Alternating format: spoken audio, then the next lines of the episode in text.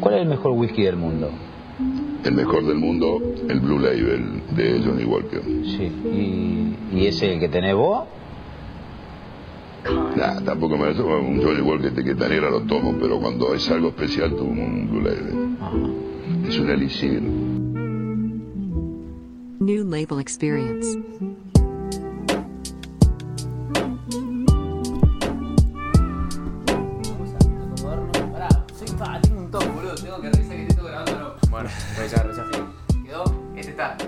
A nosotros, el último día del sprint, teníamos una hora antes que yo salga de- al aeropuerto. Quedó. Vos, Listo. Está grabando. Vamos arriba. Último día en sprint, antes de salir al aeropuerto, una hora, me cancelan el viaje, logro cambiar el viaje, etcétera. Estábamos con estrés encima grabando a Cliff, el founder de Speechify. Va a sacar una foto del fotógrafo, pone el ojo acá y con la ceja apaga el micrófono. No. Todo lo que grabamos lo perdimos. No, Cuando se da cuenta, no sabía cómo explicarle el chico a Cliff, pobre, tenía un estrés encima. Cliff es el founder, ¿no? Cliff es el founder, imagínate. No, no, la verdad que son esas situaciones que después de eso, viste, yo miro todo para ver si está prendido luces rojas. No, sí, sí, nosotros revisamos un montón, boludo. De hecho, nos Sí, lleva sí. mucho tiempo setear todo.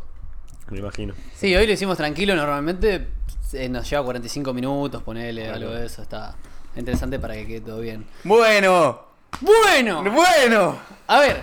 Episodio 29. 29 y aparte, Boludo, 29 es un montón, 29 Suena- semanas. ¿eh? Es un montón, ¿eh? 29 semanas, boludo. dos podcasts en una semana. O sea, grabamos uno ayer y uno hoy. Este queda para la semana Sí. siguiente. Es una locura. Tres, Tres, podcasts en 48 horas. Tres co- podcasts porque grabamos un Cars Session también. Y fue una En locura. 24 horas en realidad.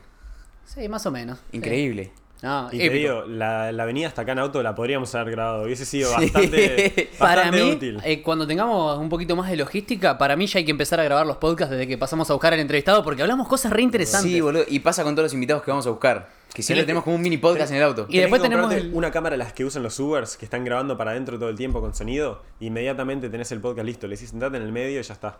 Tenés todo grabando. Es- Ok, hay, que- hay que averiguar cuál es. Yo la que pensé son las GoPro Hero, ¿viste? Claro, Que tipo una Ubercam. Sí, una Ubercam. Sí, sí, perfecto. exacto. Excelente, No, porque- excelente, excelente. Bueno, una locura, la verdad que quiero empezar diciendo que ayer mi día fue una locura, también con Rami.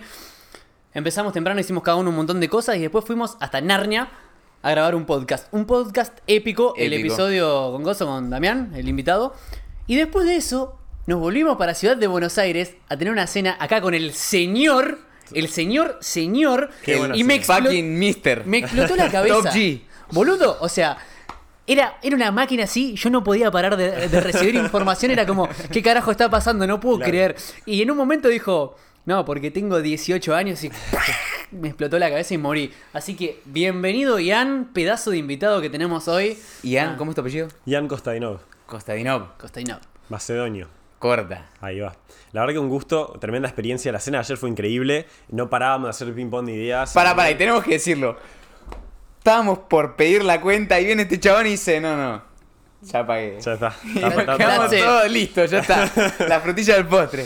Y bueno, son cosas que, no sé, la forma que yo lo veo, tuve una cena increíble con ustedes, me parecen gente que vale la pena tener cerca, lo mínimo que puedo hacer es eso, Yo, yo eso lo considero siempre como un gesto de amor, como diciendo, los quiero. Claro, 100%. To- totalmente. Yo te digo, me senté en la cena y al principio, viste, como que estábamos ahí intentando, haciendo un feel de cómo iba a ser la situación y en- al principio en la cabeza dije, uh, espero que no sean de esta gente, que dentro de todo, viste, capaz que yo fui influencer, hablé con mucha gente que, que está en esta movida Sí. y son expertos en un tema, pero cuando los llevas un poquito fuera de su zona de confort es como que se vacía el nivel de conversación que puedes tener y dije, espero que no sea una de estas situaciones porque la verdad que le tengo mucha fe y fue una locura, la pasé increíble, nos subimos al Uber con mis amigos y estábamos diciendo qué momento, o sea, qué, qué buenos chicos y hay que, hay que tenerlos cerca. La verdad que la pasé genial. Me encanta, me No, encanta. no, la verdad tremendo. que, te digo, en todo mi año que ya estamos cerca de fin de año, o sea, Sí, qué fue una de de, mi- de, mi noches, de, un- de mis noches favoritas. Y poca gente logra lo que lograste, y no lo digo para chupar las medias a nadie, soy bastante sincero, me conoce Rama, me conoce la gente. Sí, sí. Generaste en mí admiración Mm. con todo lo que hablamos ayer y con todo lo que escuché de vos. O sea, me parece que sos, tenés una mente brillante, sos una excelente calidad de persona.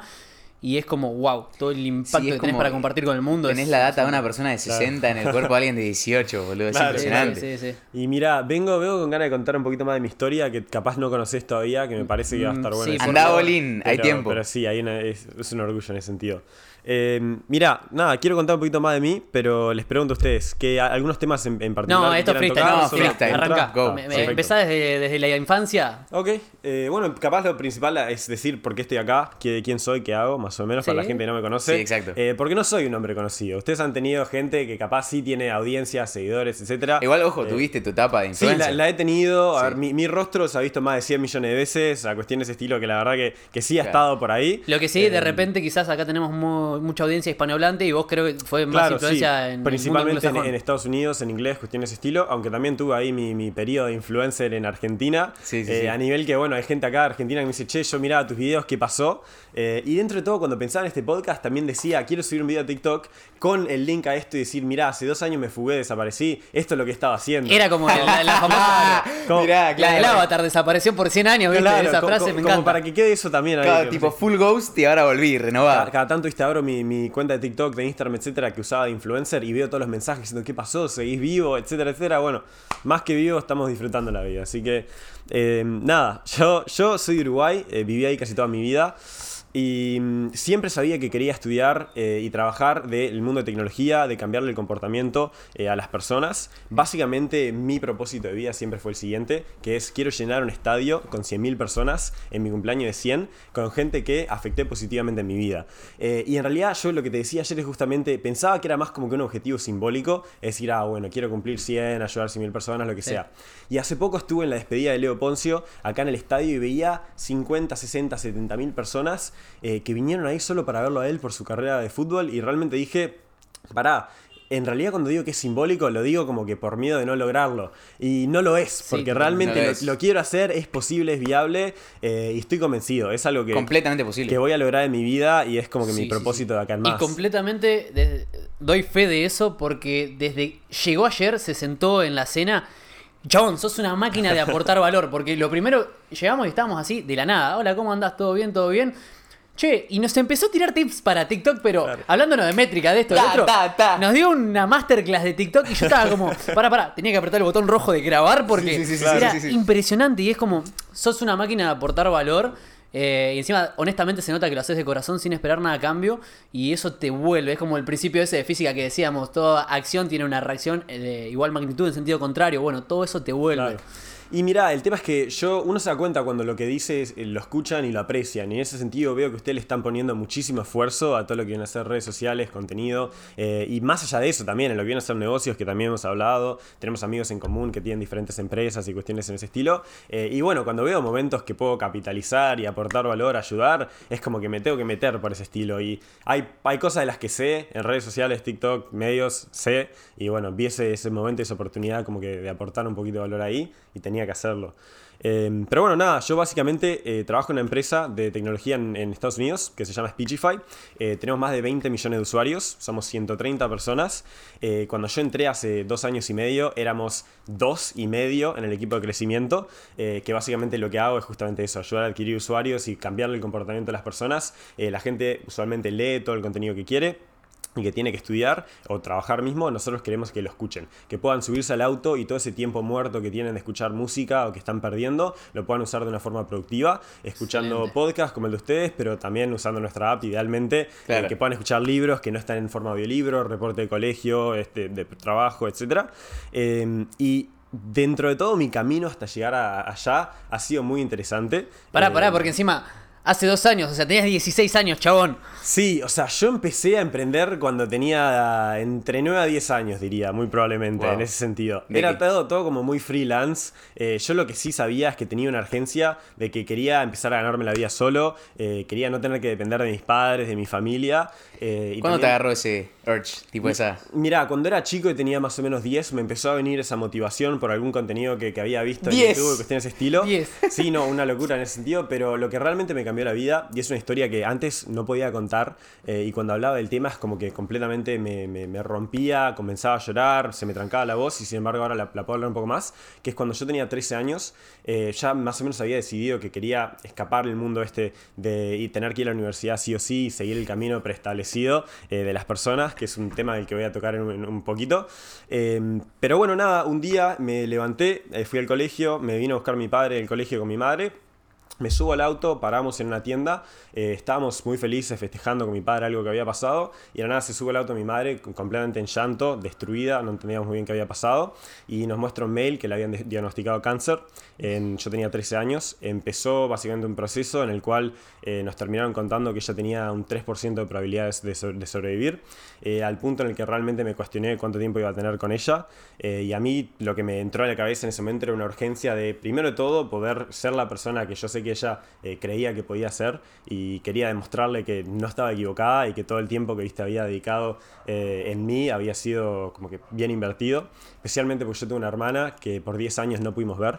Eh, mi, Ok. madre, mi madre tuvo una vida en el sentido que siempre la peleó, siempre, o sea, obviamente la ha disfrutado muchísimo, pero ha tenido muchos obstáculos eh, y te lo puedo definir así, es una mujer que iba, hacía quimioterapia eh, a las 8 de la mañana, dormía una siesta de una hora y se levantaba a trabajar, iba al restaurante de mi familia y estaba hasta las 2 de la mañana solo para que nosotros no tengamos ningún problema. Y realmente, o sea, dependíamos en gran parte de, ese esfuerzo y yo es como que lo veía y quería realmente poder mostrar que, que iba a ser mi parte y como que les iba a dar la vida que siempre soñé poder darles. Eh, y en ese momento tenía 13 y me di cuenta que, bueno, si son 4 años de universidad y 2 años más, como que para recién empezar a que te crean en un trabajo corporativo, me van a faltar como 10 o 15 para hacer algo en mi vida y no sé si va a estar mi madre. Entonces me entró ese chip en la cabeza de que tengo que, La que urgencia, cambiar las la cosas. urgencia, Sí, tengo que cambiar las cosas y la forma en la que estoy af- afrontando mi vida y mi propósito eh, y empecé a darle de lleno. En ese momento eh, estaba muy metido en lo que venía a ser nutrición. Yo de chiquito, eh, no, o sea, era bastante gordito, por así decirlo, y tenía muchos problemas de autoestima.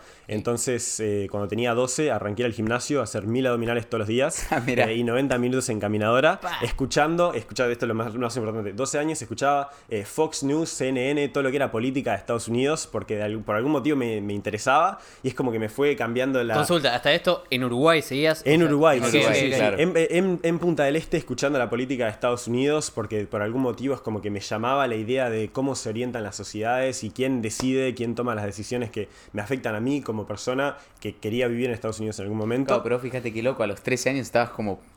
Tipo el foco, ¿en dónde lo tenías, Sí, boludo? Claro, no, Una no, locura. Es como que no termino de entender necesariamente qué me llevó a eso, pero lo que sí sé fue que eh, el hecho de tener información rápidamente accesible a través de TikTok, a través de Instagram, eh, a través de YouTube y también a través de los audiolibros fue lo que me permitió a mí formarme eh, con una edad muy temprana, que muy, muy probablemente hace cinco años, eh, o sea, cinco años antes de lo- cuando lo hice no lo podría haber logrado.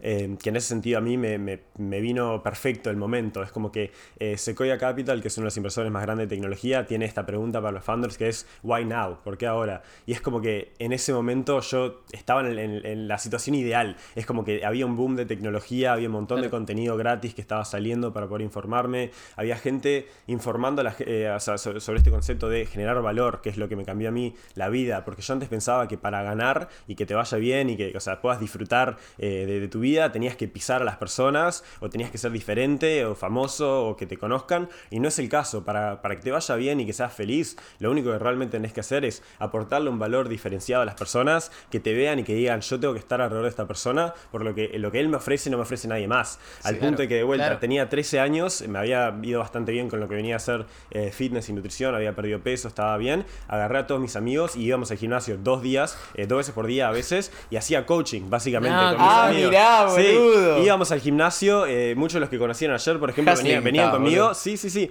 Les daba la rutina. Después les- yo contaba calorías en ese momento con 13 años, al punto en que estaba como que full metido.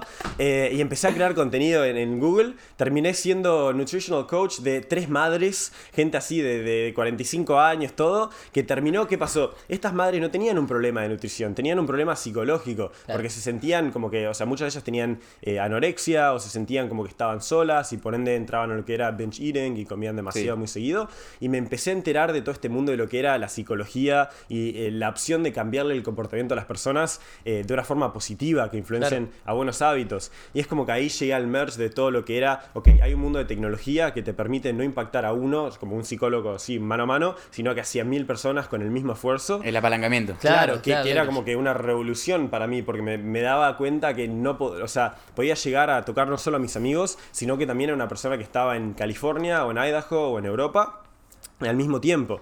Claro. Eh, y ahí fue como que se me abrieron las puertas a ese mundo de tecnología, que al principio nunca supe realmente eh, explotar, porque bueno, obviamente estaba como recién empezando, eh, pero siento que he logrado un poquito más definir qué quiero hacer con mi vida y ese proceso.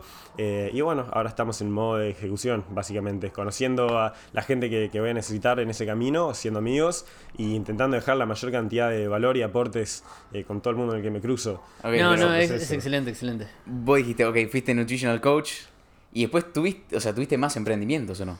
No, pero aparte fue algo que, que me encantó ayer porque tocó como un montón de temas. Por ejemplo, algo que me quedó, lo del tema de los diseños, que Sí. dijiste, eh, eso también, ¿podés contarlo? por favor? Sí, sí, sí. Eh, básicamente Como yo que todo tu camino, yo, digamos. que- yo quería emprender, yo quería poder depender de mí mismo, de poder, no sé, salir con mis amigos y invitarlos a todos sin tener que pedirle plata a mis padres, cuestiones de estilo. Entonces, eh, a mí me...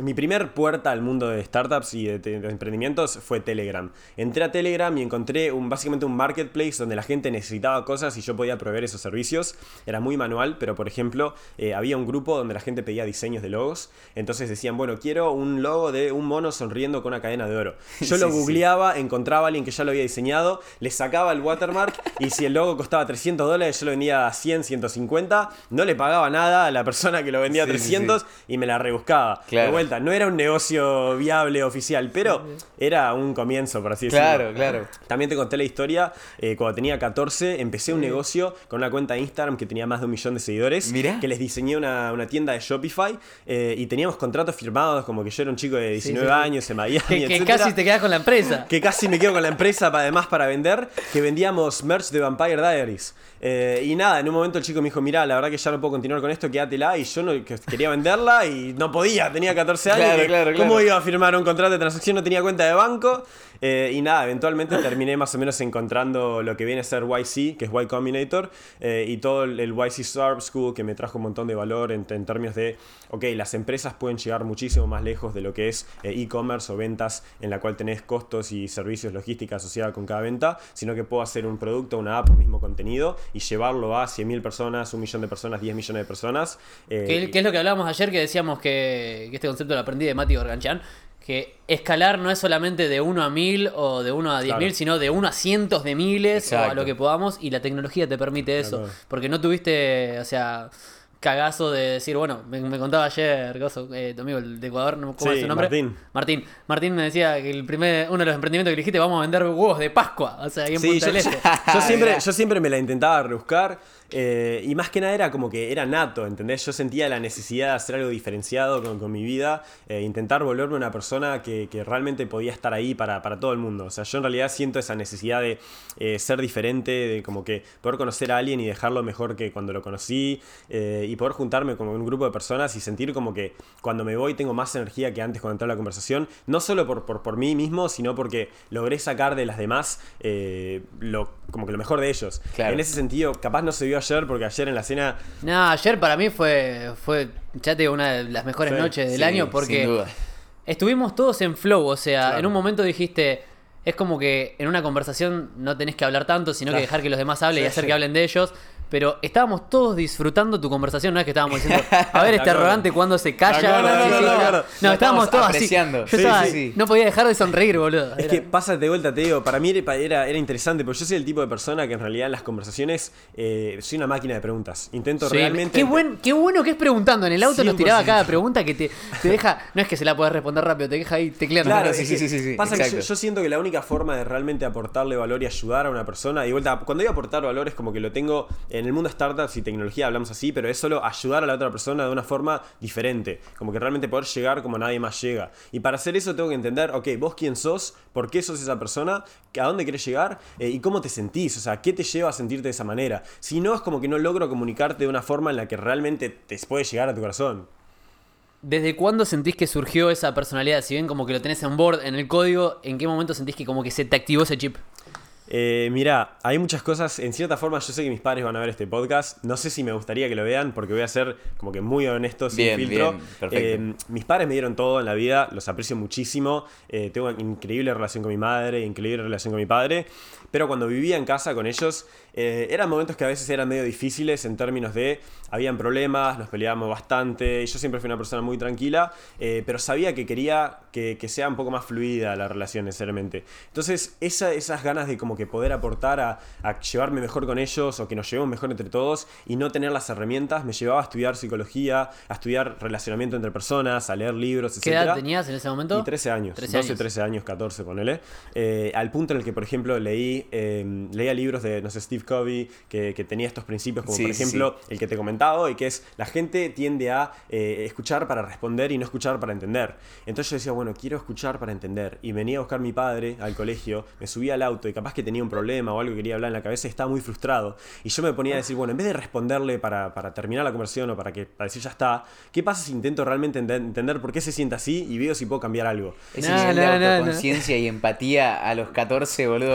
No, no, no, no. Qué locura, Eh, boludo. y, y lo que me cambió la vida fue eso, el hecho de que cuando lo entendía realmente y me daba cuenta que él estaba frustrado porque él quería lo- hacer lo mejor posible de él para que nosotros estemos bien, estemos tranquilos, estemos cómodos y que entre toda la familia nos llevemos bien eh, y no se daba y también muchas de esas razones por las cuales no se daba eran por mis comportamientos que como que era medio aislante en ese sentido, yo quería menos problemas entonces me aislaba y me iba, Claro. Eh, me di cuenta que podía cambiarlo y poco a poco es como que fuimos mejorando esa relación y ahí fue cuando dije, ok, ¿qué pasa si estos principios los aplico con mis amigos? Y me di cuenta que empecé a tener muchas mejores amistades porque profundizábamos muchísimo más las- los temas de conversación, íbamos al gimnasio con alguno de mis amigos, por ejemplo. eh, Claro, encima, punto- ¿sabes para lo que es para los pibardos que alguien de tu No, edad no, a los no, 13 no, años no. te empieza a hacer esas locura, preguntas, te parte la cabeza? claro. Por eso, o sea, nos sentábamos en el gimnasio a entrenar una hora y pasaban tres y media y seguíamos ahí hablando de eh, qué te da energía en la vida. Y era como una pregunta que nunca nadie le había hecho. Claro, Eh, y claro. yo me, me iba a dormir y eran las, no sé, 12 de la noche, estaba tirado en la cama anotando un, básicamente una lista que la sigo teniendo en uno de mis teléfonos, eh, que era básicamente, ok, nombre de mis amigos y cómo, qui- qué quiero hacer y cómo voy a hacer para ayudarlos a ser mejores personas. Eh, sí, yo se los contaba a mis amigos y a veces se los mostraba también. Eh, bueno, uno de mis mejores amigos se llama Antoine y todavía tengo un documento entero sobre cómo quería aportarle valor a él y él ni siquiera lo sabía. O sea, simplemente yo me levantaba en la mañana, media hora, una hora antes de ir al colegio y me ponía a notar, ok, ¿qué voy a hacer hoy para como que eh, aportar un valor diferenciado a las personas, poner tipo a mis profesores, a mi clase, cuestiones de estilo? Y hasta que eventualmente llegué a empezar a crear contenido y ahí se pasó un poco más de mi círculo de amigos cercano a Claro, el se- mundo en general. Se expandió y. Claro. Qué, qué bien, qué bien, qué bien, qué bien, qué bien. ¿Y cómo fue esa etapa de influencer, de creador de contenido? Y mira, ¿Y por qué empezaste a crear contenido? Ah, encima algo interesante eh, para agregar antes que empieces a explayar eso.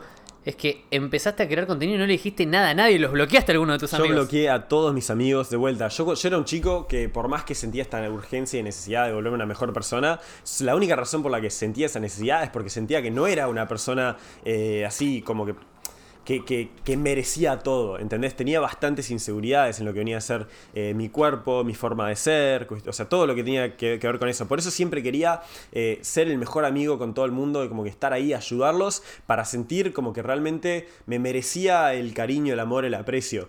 Eh, entonces eso me llevó a mí a Está decir... muy bueno, ¿eh? Eso que decís, como de no dar por sentado el valor que estás recibiendo, sino que aportar un valor agregado. Claro, Para es- sentirte merecedor. Es como que ¿No? yo, yo veía las relaciones que tenía con, la- con mis amigos y con la gente y decía, bueno, pero ¿qué pasa si doy un paso más? Eh, que si doy un paso más hoy, mañana y pasado, eventualmente la otra persona va a abrirse un poco más, va a dar ese paso y vamos a tener una relación que va- mutualmente nos va a ayudar a ser personas increíblemente mejores a las que éramos ayer.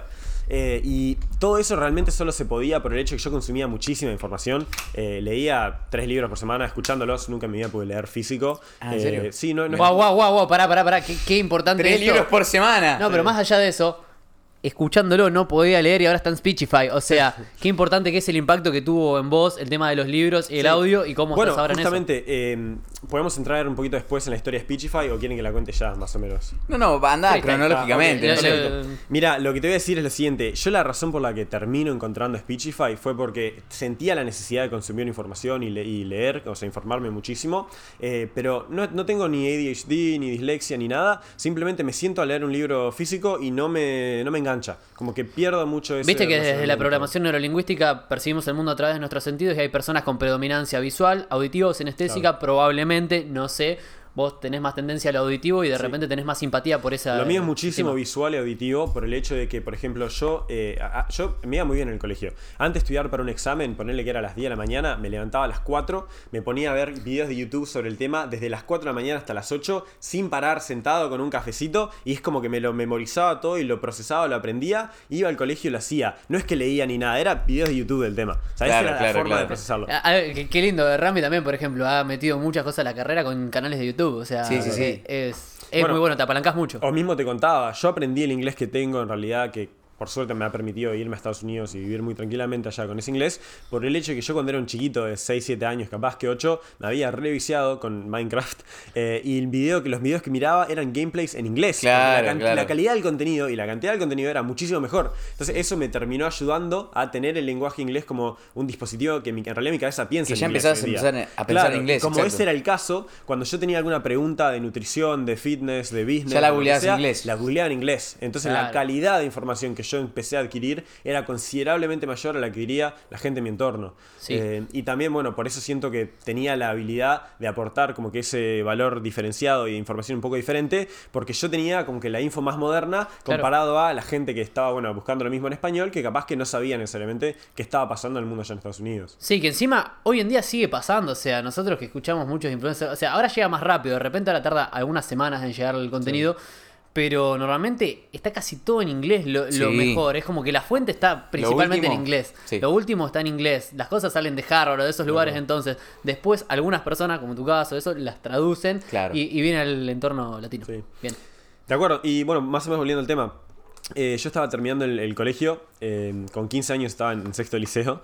eh, me- Ah, adelantaste Liceo, dos años. Sí, yo cuando era chiquito, la historia del primer año y cómo me adelanté es muy graciosa.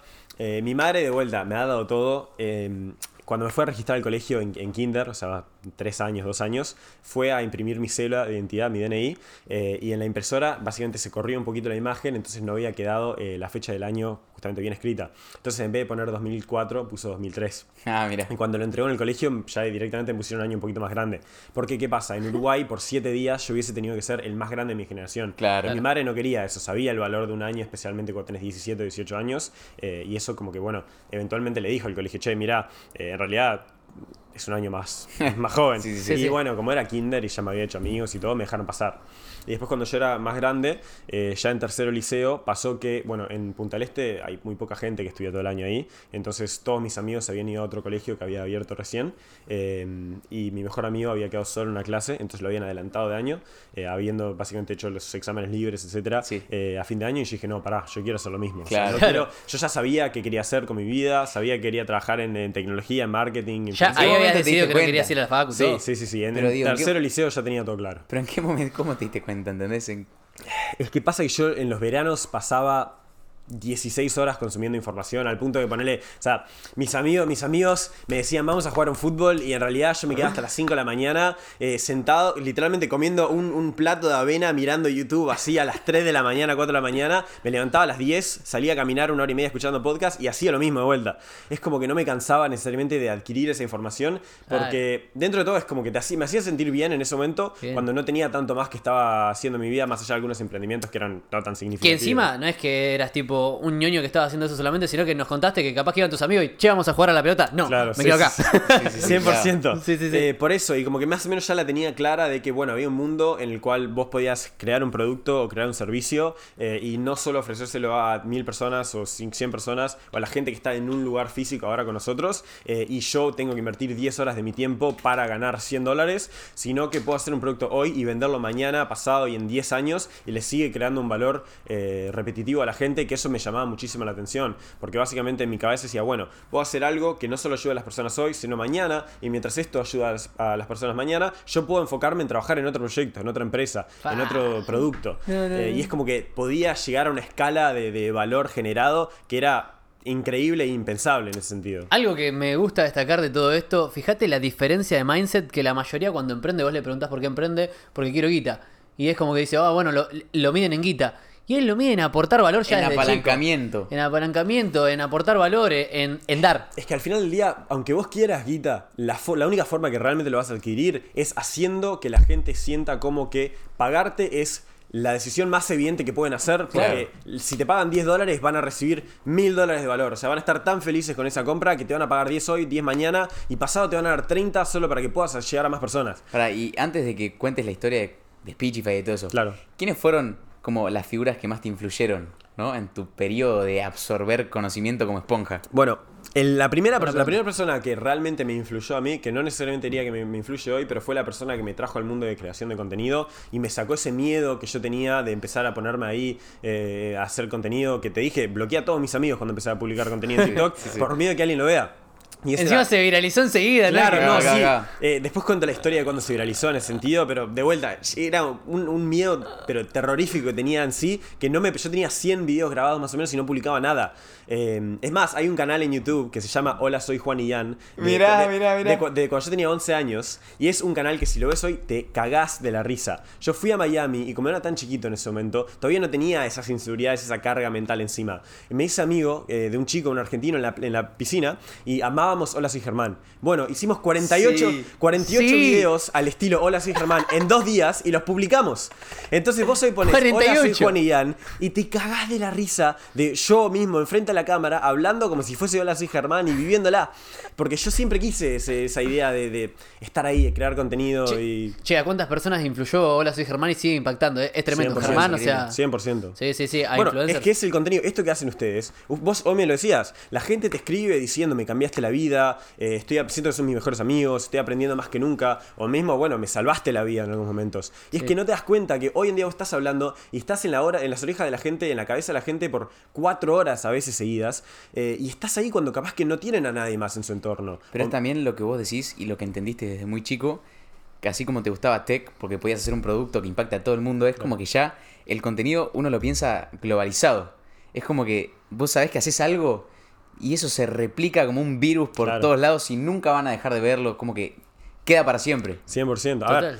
A mí lo que me. Antes de entrar al mundo de tecnología, entré al mundo de contenido. O sea, fue la primera forma cuando entendí el concepto de generar valor en escala. Lo primero que dije, bueno, yo no me gusta la programación, por ende me voy a poner a hacer contenido. Y por eso entré más al lado de marketing y crecimiento. Después me di cuenta que también tengo cierta eh, facilidad para lo que viene a ser producto y cuestiones de este estilo, que no necesariamente tengo que programar y si sabes manejar equipos, trabajar con gente, etcétera, igual lo puedes hacer.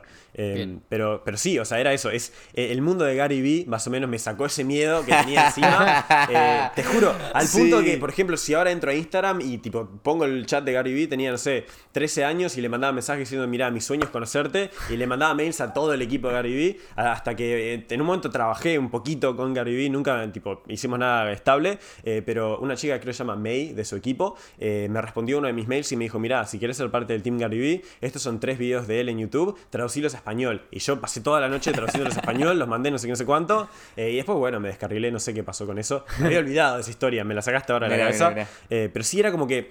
Esa era la diferencia, que yo si quería trabajar con Gary Vee, no lo veía como un sueño imposible. Decía, Claro. bueno, nada, tengo que entrar en contacto con la gente que está en su entorno. Y la ¿Cuál es- tryhardeaba hasta que lo conseguía. ¿cuál es, Claro. cuál es su mail? Bueno, tal, le mando un mensaje. ¿Y por qué me escucharían a mí? Soy un pibito. Bueno, me van a escuchar a mí porque necesitan videos en español y yo no les voy a cobrar. Por ende, es win-win para los demás. Y ya está. Era como que no podía aportar mucho más que eso.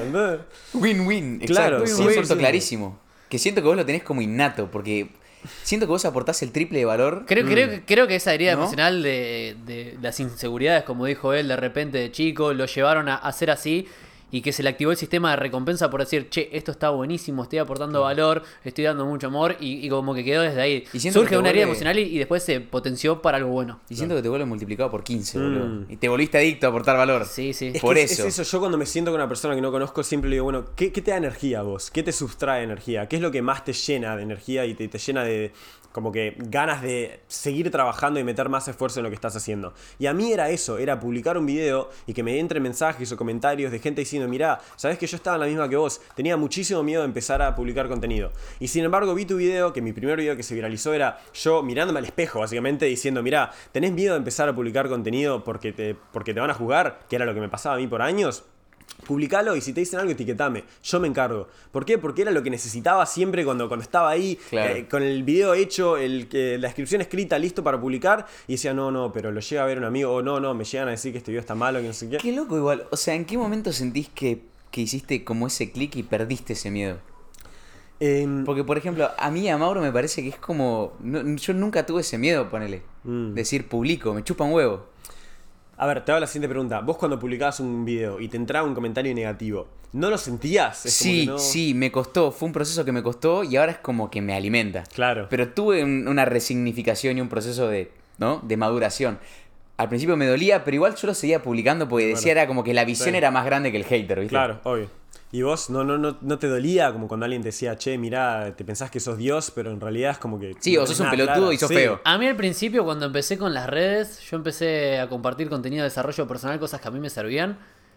Y lo veía a mi entorno cercano, mis amigos. En un momento se inflaron los huevos de que subiera contenido de desarrollo personal porque era de lo único que hablaba.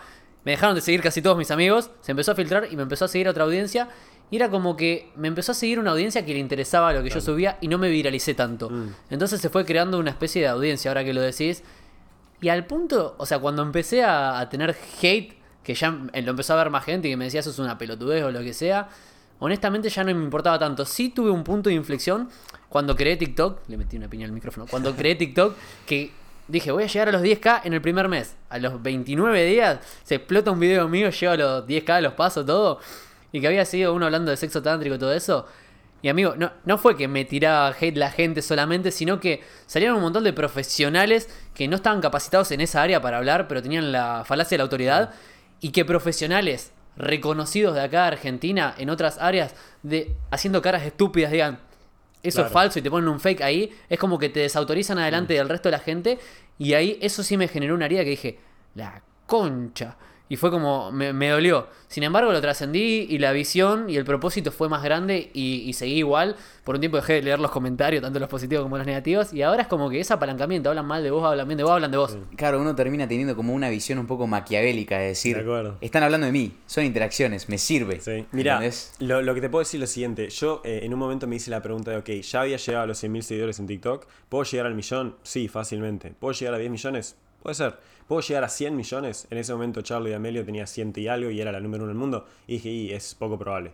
Ahora, si trabajo con una comunidad, con un grupo de creadores, ¿puedo llegar a 100 millones en general? Dije, sí, no hay duda. Sí. Entonces me puse a crear una comunidad y justamente tenía 3.700 personas en esta eh, comunidad de Telegram donde yo ofrecía como que básicamente todos los recursos de cómo crecer en TikTok y eso absolutamente gratis. Y todos los días me mandaban mensajes otros creadores diciendo, che, juntémonos, los vendemos a 20 dólares el PDF, que esto, que lo otro, podemos hacer 10 mil dólares, 5 mil dólares, 20 mil dólares en un día. Y yo como que le decía, no, no, no, no, no, solo quiero seguir aportando valor y ayudar a crecer esto. Y lo que me di cuenta es que lo- la información y los recursos estaban ahí para todos, para los 3.700. Claro. Y sin embargo, no les iba bien a todos, solo a algunos. Y a los que les iba bien eran los que tenían ese propósito de fondo, que cuando tenían esos mensajes que les decían, che, sos lo peor que existe en este mundo, lo miraban, les dolía, respiraban y decían, bueno, pero ¿sabes qué? Hay tres personas que realmente les va a cambiar la vida este contenido Sí, que voy a hacer. sí, y tengo que seguir, porque si no publico el video mañana, capaz que alguien, o en este caso, si ustedes no publican un podcast mañana, capaz que alguien que se iba a encontrar con ese video y está muy mal, pasando un no sé, un periodo depresivo que estaba a punto de suicidarse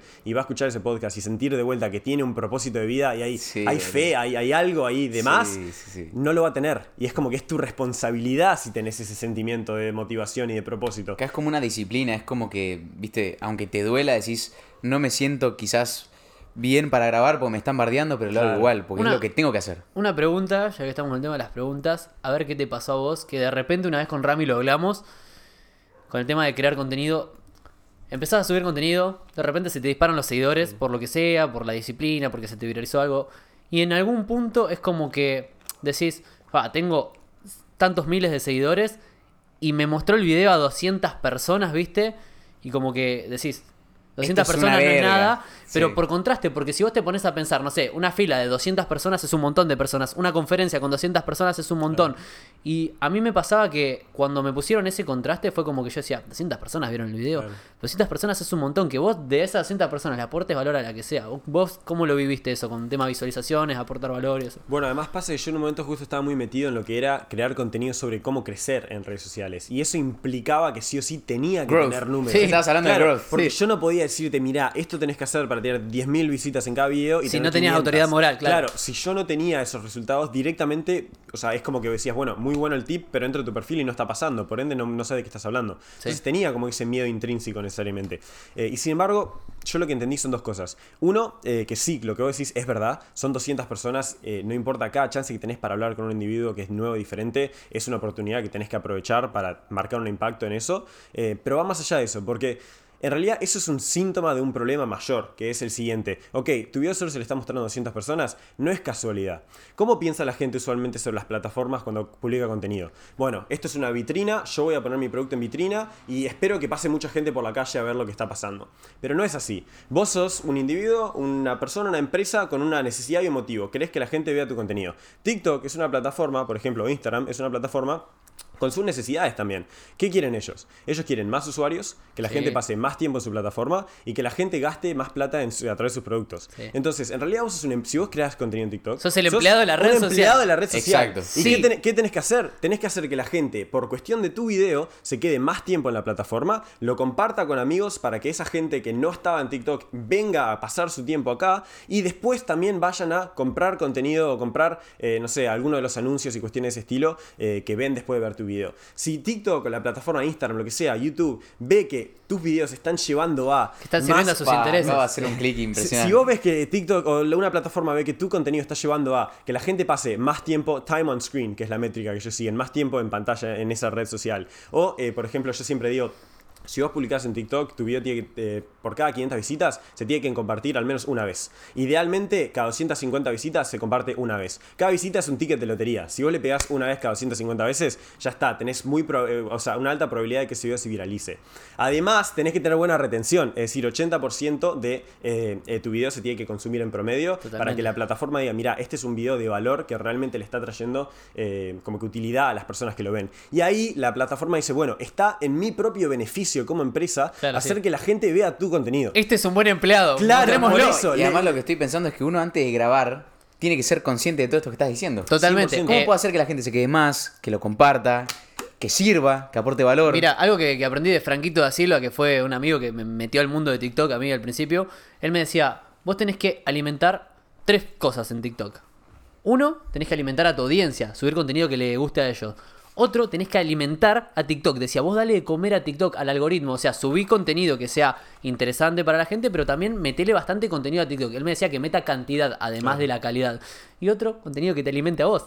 Porque si no te sentís feliz con lo que estás subiendo y trabajás solamente para TikTok o solamente para la audiencia, va a ir en desmedro en algún momento. es un balance entre las tres. Es un balance entre la Santísima mirada. Trinidad. A mí me terminó pasando mucho eso, porque llegó un punto en el que me veían mucho como referente de cómo crecer en TikTok y De redes growth, sociales. claro. Claro. Entonces todo el mundo me venía a hablar de eso. Y era, yo publicaba tres videos al día sobre eso, cómo crecer en redes sociales. Y en realidad yo tenía como que muchísimos más intereses. Había empezado publicando videos en TikTok sobre cosas, cuestiones psicológicas y como que libros y todo, cosa, self-help y cosas de ese estilo. Yo en realidad ni siquiera quería hacer contenido en español, quería hacerlo en inglés. Mi cabeza funciona en inglés. O sea, Pero yo- por el tema de la ubicación geográfica te cogía la por ubicación, Sí, sí, sí, y sí, no solo sí, eso, sí. yo también siempre, o sea, veo las cosas como que de un punto de negocio también. Eh, y como les dije a ustedes, o sea, en realidad eh, Facebook es un referente en términos de lo que viene a ser empresas de tecnología que monetizan con anuncios, suscripciones. Eh, por cada usuario que tienen en Latinoamérica, eh, cada tres meses, cada quarter, ellos facturan entre 1 a 3 dólares en promedio. Y en Estados Unidos, entre 40 a 50. Mierda. Entonces yo me preguntaba, ¿para qué voy a tomarme todo este esfuerzo de grabar 100 videos en un mes y publicarlos en Uruguay para que la gente lo vea en español y después voy a tener una audiencia que me puede llegar a valer 3 dólares por persona si lo puedo hacer en Estados Unidos y vale 50? Y por ende voy a tener resultados que son 20, 25, 30x más. Claro. Y cuando lo veía así, ya no, como que perdía la motivación necesariamente de hacer Sí, contenido. sí, sí, a lo sumo lo que podrías hacer es que a algún alguien de tu comunidad le guste como hacías vos con Gary Vee y te los traduzca y los subtitule como para Claro. que alguien lo lea Claro. y, y le das un porcentaje de lo que gana tu monetización, Sí. pero era otra cosa ya y no, no tenía sentido. Qué, qué buena evaluación que hizo, o sea, No, no, tremendo. no, claro. Evaluó el costo por, Pero- pero per customer. Hace dos, tres años, ¿cuánto fue eso? Eso fue hace tres años. sí. O sea, los claro, 15. sí, a los 15. a los 15, 16 años. Bueno, genial Eh, el tema de redes. Pará, eh, eh, con el tema de cosas. Y una última cosa que quiero agregar ahí es, en realidad la gente, mucha gente tiene como rechazo a crear contenido en redes sociales porque lo ven como que, bueno, los influencers, que esto, que lo otro, que no me gusta, que no quiero que la gente me juzgue. Eh, pero también es como te dicen, bueno, yo quiero conseguir, quiero empezar a emprender para ganar plata. O qué quiero hacer con mi vida, quiero un trabajo que me pague bien. Pero esa no es la forma correcta de ir a, o sea, de afrontar las cosas desde mi punto de vista, obviamente cada uno tiene su perspectiva. Porque ¿qué pasa? Si vos realmente querés ser feliz o que te vaya bien en la vida, y no sé quién para decirte cómo ser feliz, pero usualmente tenés que encontrar, bueno, qué te gusta, qué te da energía y qué te motiva. Ponele que a ¿Qué vos te lo gusta, que te gusta... qué te da energía y qué te motiva? No, no, tomen apunte, boludo. Este Bueno, podcast, bueno, digamos que lo que querés hacer, estoy el mismo ejemplo porque es un ejemplo que me dieron hace poco en una conversación. Querés ser profesor de matemática porque te encanta, pero vos ves cuánto gana un profesor de matemática promedio, ves cuánto costaría tu vida y no es lo que querés necesariamente porque no te dan los fondos como profesor de matemática para ir a recorrer el mundo y aunque te fuesen a dar, no podés porque tenés que estar en este colegio 8 horas al día. Ok, pero ahora te pregunto, si realmente es lo que te motiva, te gusta y te encanta. ¿Qué pasa si decís, bueno, si mi sueño es ser profesor de matemática y vivir viajando el mundo, ¿cuál es la forma de lograrlo? Bueno, capaz que empiezo una academia online y lo vendo por, creo cursos y los vendo por 10 dólares al mes y tengo 10.000 personas y con eso me refinancio la vida. Apalancamiento. Claro, Sí, sí, o, sí, o- mismo empiezo a escribir un blog y encuentro a otros profesores que ya hicieron el los contenidos porque yo no quiero aparecer en cámara y yo me quedo con un porcentaje de cada venta que les genero. Y siempre lo que te quiero decir es que si sos el mejor en lo que haces o, un, o sea, el top 5%, 2%, 3% de lo que haces, siempre vas a encontrar una forma de vivir en eso y no solo vivir de eso, sino que vivir tu vida ideal sobre eso. Y- El problema cuál es? Que la gente no está de acuerdo o no sabe 100% con claridad qué es lo que quiere porque no experimentó lo suficiente. Y dos, no saben cuál es el estilo de vida soñado que quieren. Y si vos no sabes qué es lo que realmente querés, nunca vas a saber cuánta plata necesitas ni la libertad que necesitas. Capaz que podés quedarte toda tu vida en Argentina y estar feliz. O capaz que tenés que poder vivir online porque no porque querés viajar hoy mañana a este lugar o, o, querés- o sea, la persona de tus sueños está en otro país y sí o sí tenés que tener la flexibilidad de poder ir para allá. ¿Sabes que justamente es muy interesante lo que decís? Tipo, hace poco me vi un video de Hormozy, ¿no? Sí. Que decía, o sea, mucha gente no sabe lo que quiere y tampoco sabe cuánto cuesta su vida ideal. El chabón se ponía a sacar cuentas y decía, bueno, ponele, querés viajar en jet privado, querés la ropa de Gucci, querés vivir en hoteles, querés gastarte toda la... Y ponele que la cuenta le daba 300 mil dólares por año. Claro. No era tipo 50 billion, ¿viste? Es como, bueno, saber qué querés y saber cuánto cuesta esa vida ideal, ¿no? Bueno, Cliff Weisman, que es el fundador de Speechify, me dijo, ah, mira, cuando estaba a punto, como que yo en un momento llegué a, a la casa y le digo, mira, la verdad que eh, como que no me dan los números con lo que estaba haciendo en ese momento, de los gastos que tenía y la vida que quería vivir, es como que, bueno, no sé si, si estoy conforme. Y me dice, haz esto, hace un Ideal Lifestyle Planner. Exacto. Agarrá, agarrá un Google Sheet y escribí qué es lo que querés. ¿Y cuánto cuesta? ¿Y cuánto cuesta? Y lo hice. Y dije, ok, si gano más de esto antes de impuestos y esto después de los taxes allá en Estados Unidos, tengo la vida soñada que quiero hacer. Claro, Agarré, renegocié mi contrato, gano más que eso y ya está. God. Es así. Claro, es re Tremendo, práctico. tremendo. Y uno capaz en su cabeza dice, no, tengo que ganar 50 millones por año Sí, porque no, no. quiero volar y tener una... Claro. No, no, no, No. Tipo, Eh, Está buenísimo. Eh, Algo que quiero concluir de todo eso que dijiste, me llevo Che, voy tres cosas. Dale. Tres cosas me llevo principal de, de esto último que dijiste. Número uno, como dije, me parece que sos excelente preguntando, y no solamente preguntando con las personas y cómo te relacionás, sino que sos muy bueno preguntando. Entonces, hay una teoría que es la de Tony Robbins que dice, las preguntas guían nuestro enfoque. Y vamos al segundo punto, el enfoque. O sea que la mejor forma de enfocarte en las cosas es a través de las preguntas que te haces. Claro. Haciendo mejor calidad de preguntas vas a encontrar mejor calidad de respuestas. Lo que nos lleva a la tercera cosa que quería tocar, que se dice también, teoría de Tony Robbins, la gente normalmente no consigue lo que quiere porque no sabe definir qué es lo que quiere en afirmativo. La gente, normalmente, si yo te digo, ¿qué querés comer hoy? Y no sé, eh, si te digo, ¿qué no querés comer? No quiero comer milanesa porque comí ayer, no quiero comer pasta, no quiero esto, no quiero lo otro. Y hay una teoría que es, te la enseñan cuando sos piloto de avión o cuando estás haciendo determinados cursos de piloto, como de carrera, Fórmula 1 y eso, y te dicen, vos tenés que tener la atención, el enfoque hacia donde querés ir. Por ejemplo, si en el cuando haces el de Fórmula 1 o en el de aviación lo mismo, te ponen en emergencia la rueda izquierda para que se te vaya para la izquierda. Y si vos decís, no me quiero chocar la baranda, te terminás chocando la baranda. Sin embargo, si vos por más que te estés yendo para allá, mantenés la vista en la pista hacia donde querés ir, tu cerebro, porque Claro. tenés el enfoque allá, va a ir hacia aquel lado. Por lo tanto, hay que saber preguntarse qué quiero y qué es lo que me impide tenerlo en este momento, para encontrar cuáles son tus barreras mentales en este momento. Y, y es fundamental, yo creo que lo tenés innato y, y encima, cuando le haces preguntas a la gente, haces que lo encuentre. Mira, te voy a decir lo siguiente. Eh, no sé si, si lo tienen o no, pero creo que para los, eh, la gente que escucha este podcast sería ideal. Yo cuando era un poco más chico, hace un par de años, eh, hice varios recursos de eh, Jordan Peterson y de Patrick Bet David. Sí, que youtuber PBD. ahí, que eran, eh, eran básicamente dos cuestionarios de vida. Era Why Planner o Why Questionnaire, creo que de, de eh, Patrick B. David. Y después le pagué un eh, no. Self-authoring program. Ese se lo compré a, Que todavía lo sigue a- a. Jordan Peterson, sí. A ¿Ya? Jordan Peterson y eso me ayudó muchísimo a tener claridad en lo que era mi vida. Yo, si fuese ustedes ahora mismo, después del podcast, mañana a la mañana, me siento en una cafetería, escribo una lista de preguntas de, ok, si yo quisiese volver a encontrarme y a descubrir qué es lo que quiero hacer en mi vida, cuáles serían las preguntas que me haría a mí mismo, lo pondría en estilo PDF y se lo mandaría gratis por mail a toda la gente que lo sigue a ustedes en el podcast, porque van a lograr hacer un vínculo muchísimo más fuerte con esas personas que mañana cuando lances el producto que quieras, van a decir, pa, este tipo, la verdad que eh, la razón por la que sé lo que quiero hacer con mi vida es por estas dos personas, Sí, pero- así que vamos ya a hacerlo. Yo siento que también tenés una urgencia ahora que ya trascendió lo de tu mamá. O sea, ¿qué es lo que ahora te lleva a vivir con esta urgencia de querer comerte el mundo y tener esta energía? Porque obviamente hay algo más, tenés un dragón ahí adentro, Claro. tenés un... Son dos cosas. Eh, la primera es que siento que puedo. O sea, yo siempre cuando, cu- cuando me ponía a cuestionar, bueno, eh, quiero, quiero, por ejemplo, conseguir esto, quiero entrar a esta empresa, eh, quiero, no sé, eh, crear contenido, escribir un libro, no me decía, bueno, eh, o el, el- punto más simple, quiero ser millonario. No me decía, sí soy millonario. Yo siempre decía, ¿cuándo sea millonario? ¡Sí! En mi cabeza. Cuando sea, sí, total, o, o- total. o cuando esté viviendo en Estados Unidos. Cuando tenga este grupo de amigos eh, con el cual voy a poder, o sea, trascender la persona que soy y crecer muchísimo más rápido de una forma acelerada. Es como que ya solo ese, ese cambio de perspectiva me hacía sentir como que todo, con, con todo podía en ese sentido. Y que además ya lo tenías, no es que estabas desde la necesidad, porque también muchas veces está la teoría esa que vos decís, cuando yo quiero es porque deseo, si lo deseo porque Claro. no lo tengo. Entonces no, no te deja vos ya cuando seas, como que ya lo doy por hecho, sí. Y no solo eso, Ejemplo. yo en realidad tenía muchísimo, muchísimo miedo de, de- de- de vender humo en ese sentido. O sea, sentía como que tenía miedo de conocer a alguien y que, que tenga una muy grande expectativa de mí mismo y en realidad no serlo. Eh, ahora les voy a contar la, la empresa de cuando, la historia de cuando eh, llegué a Speechify. Todavía no llegamos a esa parte, no, No, puedo ni creer, hemos llegado, pero en un momento... Pará, pero antes, aparte de eso, te fuiste a Estados Unidos. o Claro, sea, por eso, pero adelantándome un poquito, un mini paso es, eh, en un momento justo cuando estaba a pu- a punto de adentrarme en todo lo que es la experiencia de Speechify, que me tenía que ir a Estados Unidos, me la empresa me sacó un pasaje para irme a Los Ángeles. Eh, y era fin de año en 2010 2020. Sí, 2020 fin de año. Eh, y yo estaba Pandemia, sentado... 16. 3 de la mañana, sí, 16 años, 3 de la mañana, sentado enfrente al arbolito de Navidad, enfocado exclusivamente viendo las luces, nada más, en mi cabeza, y me puse a escribir eh, un mensaje de gratitud, donde básicamente decía, bueno, eh, estoy extremadamente grato por todo lo que he logrado hasta ahora en mi vida, y sin embargo en el mensaje lo vuelvo a leer, dice, espero que realmente seas lo que la gente ve en vos, y logres convertirte en esa persona que está ahí para como que ayudar y mover el mundo de una forma que, que nadie más lo ha logrado hacer antes. Porque yo estaba como que viendo ese arbolito de Navidad y tenía un miedo de llegar a Estados Unidos y, y no ser quien pensaban que era.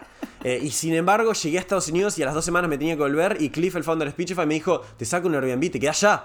Y llamé a mis padres y le dije: Me quedo ya. Y me dijeron: No, tenés que volver. Y dije: No, me quiero quedar. Y bueno, estaba, volví, estuve tres semanas más en Uruguay y me fui. Ya después no volví más. O sea, No. estaba- volví en verano, volví a ver amigos, lo que sea. Pero fue como que ese punto en el cual eh, más o menos cambiaron las cosas. Eh, ah, me- La me- vida me- pasada, este, ch- este chabón fue Mahoma, boludo. me, parte la cabeza, boludo. No, no, no. No, no, no. Es como que hoy también, ayer me quedé hasta las 2 y pico de la mañana así, procesando todo, hoy me quedo así y después vuelvo a escuchar el podcast. No, y además lo que más me gusta es que ahora siento que vos sos como el nuevo estándar. Claro. Como que me tengo que promediar con esto ahora. Mira, déjame Todo lo anterior está muerto, esto es lo nuevo. Déjame contarte igual un poco la, la historia de Speechify mismo y cómo terminé entrando, eh, porque siento que suena todo muy lindo, pero hay una parte muy reñida que nadie conoce o que nadie, nadie, nadie escucha necesariamente, que es la siguiente. Eh, era octubre de 2020, yo me estaba terminando de graduar del liceo, con 16, estaba terminando el IB. El Eh, liceo, para quien no sabe, es como el secundario de el acá. secundario, sí, estaba haciendo un bachillerato internacional, entonces teníamos como bastantes exámenes medio potentes. Sí, el IB es medio Sí, potente. Sí, y tenía un libro como que de este tamaño que me tenía que leer de la noche para la mañana. Yo, como te dije, no leo. Sí. Entonces agarré la computadora, me siento y digo, bueno, ta, tengo que encontrar un producto que me lea esto para mí. Entonces arranqué a googlear, googlear, googlear, text to speech, productos que me lean la información y no me apareció Speechify necesariamente.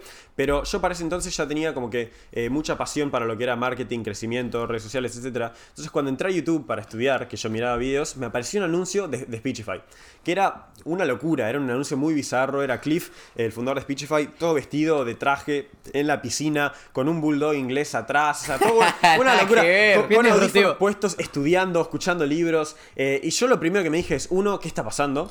Eh, ¿Viste, conoces el anuncio de Dollar Shake Club, que es muy conocido y famoso? No lo vi. Bueno, era básicamente. sí que tiene, tiene más de mil millones de reproducciones. Era la versión de Speechify de ese anuncio. Ah, mira. Eh, y yo lo vi y dije dos cosas. Yo lo que siempre necesité en mi vida, eh, porque siempre supe vender desde que empecé a meterme esto, era un producto vendible, que es lo que no tenía. Porque yo, a ver, la página web del negocio de mis padres la diseñé yo. Claro. Eh, tenía, tenía una tienda de, de zapatos fake Nike que también era Flaming Hot Footwear, los vendía yo por internet. Sí, sí. Hacía tremendo marketing, pero era un producto de mierda. Logos que además, o sea, agarraba, revendía. El producto que más vendí era, eh, básicamente encontré una página en Indonesia que a mí me pagaban porque cuando vos te etiqueten en Instagram, te aparezcan mil likes en ese comentario. Entonces era el comentario destacado. Que estabas dropshipeando engagement. Claro, sí. Entonces, por ejemplo, cuando alguien entraba a- al quilombo, te aparecía tu comentario directo eh, al principio y era como que estés verificado, porque Claro. todo el mundo veía lo que vos decías. Y era una buena forma de, de conocerse.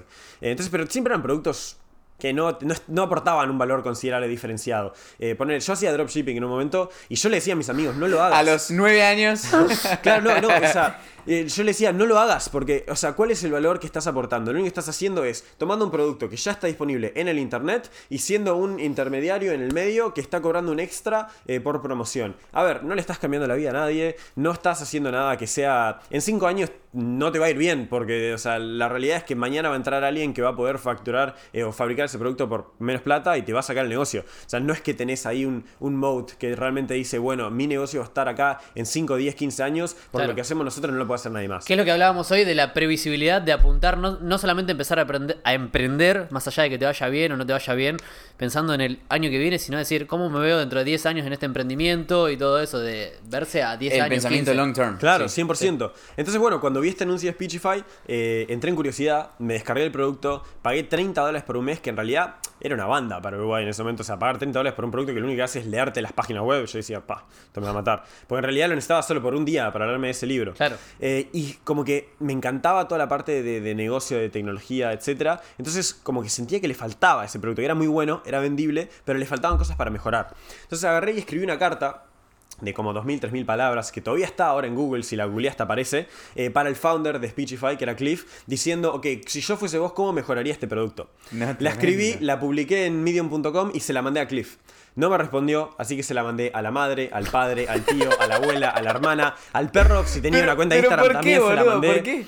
Porque quería llegar a él, quería que me dé atención, quería que vea que realmente podía aportar Pero el producto no lo conocía nadie en ese momento. Eh, y lo conocía poca gente comparado a lo que es ahora. Sí, ahora hay 20 millones de personas usándolo, etcétera, etcétera. Una locura. pero vos eh, lo conociste con sí, menos de dijiste mil como usuarios. mil- Sí, mil yo lo, conocí, activos. cu- yo lo conocí cuando no tenía casi nada. O sea, básicamente no lo conocía Sí. nadie. Sí, sí, sí, sí, Y sí. vos te lo tomaste personal. 100%. Esta Y- es mi empresa, la voy a mejorar. eh, y, o sea, justamente yo lo conocí en octubre de 2020. La empresa empezó a crecer en febrero 2020 y explotó en 2021. Eh, o sea, realmente era como que un periodo donde todavía no había crecido necesariamente al nivel de lo que era hoy. Eh, y bueno, nada, Cliff eh, recibió un mail, un mensaje en realidad de su hermana, que yo le había mandado el mensaje a su hermana por Instagram, que como era 3.000 palabras no se lo podía reenviar, así que le tomé el link de Medium y se lo puse por ahí. Y la tipa le manda un mensaje diciendo, eh, Who's this weirdo? ¿Quién es este raro? Encárgate de esto, por favor, que no me vuelva a contactar. Y el tipo dijo, pa, a ver qué está pasando ahora. Entró, leyó y dijo, esta carta tiene sentido, está buena. Entonces agarró, me puso en contacto con su mano derecha, que además, una locura de la vida, tiene el mismo apellido que yo. Se No. llama Simeon Kostadinov. Kostadinov. Él es, él es de Bulgaria. Yo Le soy- dio facilidad cognitiva Claro, al toque, yo- diría al acá. toque. Yo soy de Uruguay, familia medio macedonia, medio gringa, medio todo, hermana guatemalteca. Entro eh, a la reunión y veo Simeón Costadinov y digo, pará. ¿Vos de dónde sos? Y me dice Bulgaria. Y nos dimos cuenta que teníamos el mismo apellido y, que- o sea, quedamos en una que ya inmediatamente nos hicimos amigos. Sí. ¡Hermano! Claro, ya inmediatamente Primo. nos hicimos amigos. Y bueno, nada, yo le dije, mira, estoy a punto de terminar el liceo, me faltan tres semanas. Cuando termine el liceo, empiezo a ayudarlos. Terminé el liceo, eh, hice un video de 12 minutos con tres campañas eh, de, de producto y de crecimiento que yo haría si estuviese en la empresa. No, para poder, no, no, no, no, Para no, poder no aportar valor y, crecer y la empresa. Ah, permiso. Ah, no, Sí, sí. apágala nomás. Fíjate que siga grabando. Sí, si nos sigue grabando, aplaudimos. No, no sigue grabando. Vamos a aplaudir de nuevo. Momento de tensión. No, no, no. Se paró por, la, por, la- por las eh, Sí, sí. alarmas. Vamos acá, volvemos a dar zoom. Fíjate que viene encuadrado. Sí, sí, está. Está excelente. Está excelente. ¿Grabando? Perfecto. Grabando, vámonos. Vamos. Bien. Entonces, bueno, nada, eh, terminé en noviembre del, no- 10 de noviembre de 2020, terminé el liceo eh, y agarré, hice un video de 12 minutos con tres campañas de cómo crecer el producto, cómo mejorarlo eh, y también algunas cosas que hacían empresas como Grammarly y Shopify, que eran dos, dos empresas que estaban más o menos en un rubro in- o sea, parecido, eh, que creo que se podían aplicar. Se lo envié a Cliff. eh, y no me preguntes, Cliff, el founder de Speechify, no me preguntes cómo o por qué. Él consiguió el número de mi padre en vez del mío y él me respondió a ese número. Entonces, el 10 de noviembre, él ve esta carta, este video que había hecho, y me dice: Me encantó, increíble, no sé qué, no sé cuánto, buenísimo, eh, me gustaría que trabajes con nosotros. ¿Qué te decía tu familia en este momento? Pero pará, yo no lo veo porque le llegó el número a mi padre. Entonces pasa una semana y yo seguía mandándole follow-ups, mails, etcétera, pensando que no lo había visto. Eh, y dije, bueno, ta, pasa otra semana, tres semanas. Y ya llegó un punto en el cual eh, había empezado diciembre y dije, ok, ya está, o sea, esto, esta oportunidad la perdí. Eh, yo ya tenía clientes de consultoría, estaba trabajando con una empresa que se llama Tickets, que es una empresa que le había invertido Airbnb de allá de, de Holanda. Eh, y básicamente lo que estaba haciendo en ese momento para ellos era ayudándolos a crear toda su estrategia de, eh, orgánica de TikTok. Claro, porque vos dijiste que en un momento tuviste como una suerte de agencia. Claro, sí, sí, sí, tenía una agencia de consultoría, por así decirlo. Eh, y medio que en realidad yo veía Speechify como que, bueno, capaz un cliente más que podía ser esta agencia. Pero cuando al fin, bueno, un día a las 3 de la mañana tengo ganas de cambiar mi contraseña de Instagram, no me preguntes por qué, estaba asociado al número de mi padre, subo al cuarto arriba, todavía estando en Uruguay, voy a mensajes. ¿Pero no lo había visto o no, te lo mostró? No, no lo había visto, él tampoco. Porque me llegó a iMessage, porque es lo que usan Claro, los, claro. Entonces, bueno, está, entro a iMessage para agarrar el código de Instagram. Bueno, tu código es 47334, perfecto. Miro abajo, Cliff Weisman, me encantó tu video, no sé qué. no sé- ¿Qué? 3 de la mañana, yo tiré, levanto el teléfono, lo llamo, lo despierto. El tipo, el tipo además estaba, eh, me- no me- nunca me voy a olvidar más, estaba con eh, Amar de Yes Theory, no sé si conocen Yes Theory. Sí, el canal de Sí. YouTube. El canal de YouTube estaba en Yes Theory en Aspen eh, y él me pone, me pone en altavoz con el tipo Yes Theory y dice, bueno, te venís ya a Estados Unidos. Entonces, No. con, No, con- es épico. con Amar de Yes Theory me saca el pasaje para ir, yo re feliz de la vida, empiezo a trabajar con Speechify sin pago, hacía 14, 15, 16 horas al día sin pago, porque no quería que me paguen, por dos meses casi que estuve haciendo eso desde casa, llega el día que, dos, tres días antes que me tenía que ir a Los Ángeles para estar con ellos, se agarra COVID, Cliff y todo el equipo de Speechify, me tengo que quedar en Uruguay bancándome otro mes más de trabajar gratis, No. full time, que no podía casi ni salir a ver a mis amigos, porque estaba como quedándole, y había tenido que el 3 de enero rescindí mi contrato de consultoría con esta empresa de Holanda, porque quería enfocarme full time en Speechify, por más que no tenga paga. Pará, pará, estaba trabajando 16 horas con Speechify y aparte le metí a la consultoría un ratito más. Claro, sí, 100%. Y llegó un momento que tal, le dije, tengo que rescindir. Porque, ¿qué pasa? Yo entendía el modelo de, de consultoría y sabía que es algo que podía hacer, que me daba energía, que tenía clientes y que podía ganar bien. Ponerle que podía llegar a ser que me paguen 30 mil dólares, 35 mil dólares al mes y ganaba muy bien. En la En consultoría. la consultoría. Pero ¡Ay, mamá! Claro, boludo! pero ¿qué pasa? ¿Qué sabía que no iba a conseguir? No iba a conseguir lo que tienen de, de- de belleza, de hermoso de las empresas de tecnología, que es este crecimiento exponencial. Es decir, yo entro a una empresa hoy cuando vale un dólar o un millón de dólares o 10 millones o lo que sea, Sí, como y mañana, hablado. si realmente logramos hacer que este producto impacte de la vida de las personas, la empresa va a valer mil millones de dólares, 10 mil millones de dólares, y yo tengo un porcentaje Sí, de eso. tenés equity, o sea. Voy a tener un porcentaje de ese equity que me va a valer 10 millones de dólares, 20 millones, 50 millones de dólares, y va a ser muchísimo más de toda la plata que puedo haber generado como consultor. O sea, la misma Amigo. energía que invertís al mismo tiempo, pero exponencialmente. Claro, no, no. 100%. Y además tiene el hecho de que Speechify es una empresa completamente remota. Entonces nadie me dice a qué hora tengo que trabajar, que a mí me encanta trabajar a las 3 de la mañana. Nadie me dice dónde tengo que estar en el mundo, si quiero estar en Miami, en Uruguay, en Argentina o en Londres, como me voy ahora en un mes. Eh, o hace dos semanas estaba en Miami, una semana estaba en Argentina, en Uruguay, ahora estoy en Argentina. Nadie me dice que no, puedo hacer lo que quiera. Y es como que, bueno, ¿para qué voy a estar en una consultoría? Cuando puedo ser parte de un proyecto que realmente es las mentes más inteligentes del mundo están trabajando en esto, realmente le tengo fe al producto. Hay más de 150.000 personas que le dieron 5 estrellas de rating en, en, eh, App Store, etcétera, porque realmente les cambia la vida. Si vos tenés dislexia, ADHD, y no podés leer te quedas muy atrás sin poder acceder a este contenido de información. Y nosotros realmente te permitimos acceder a esto.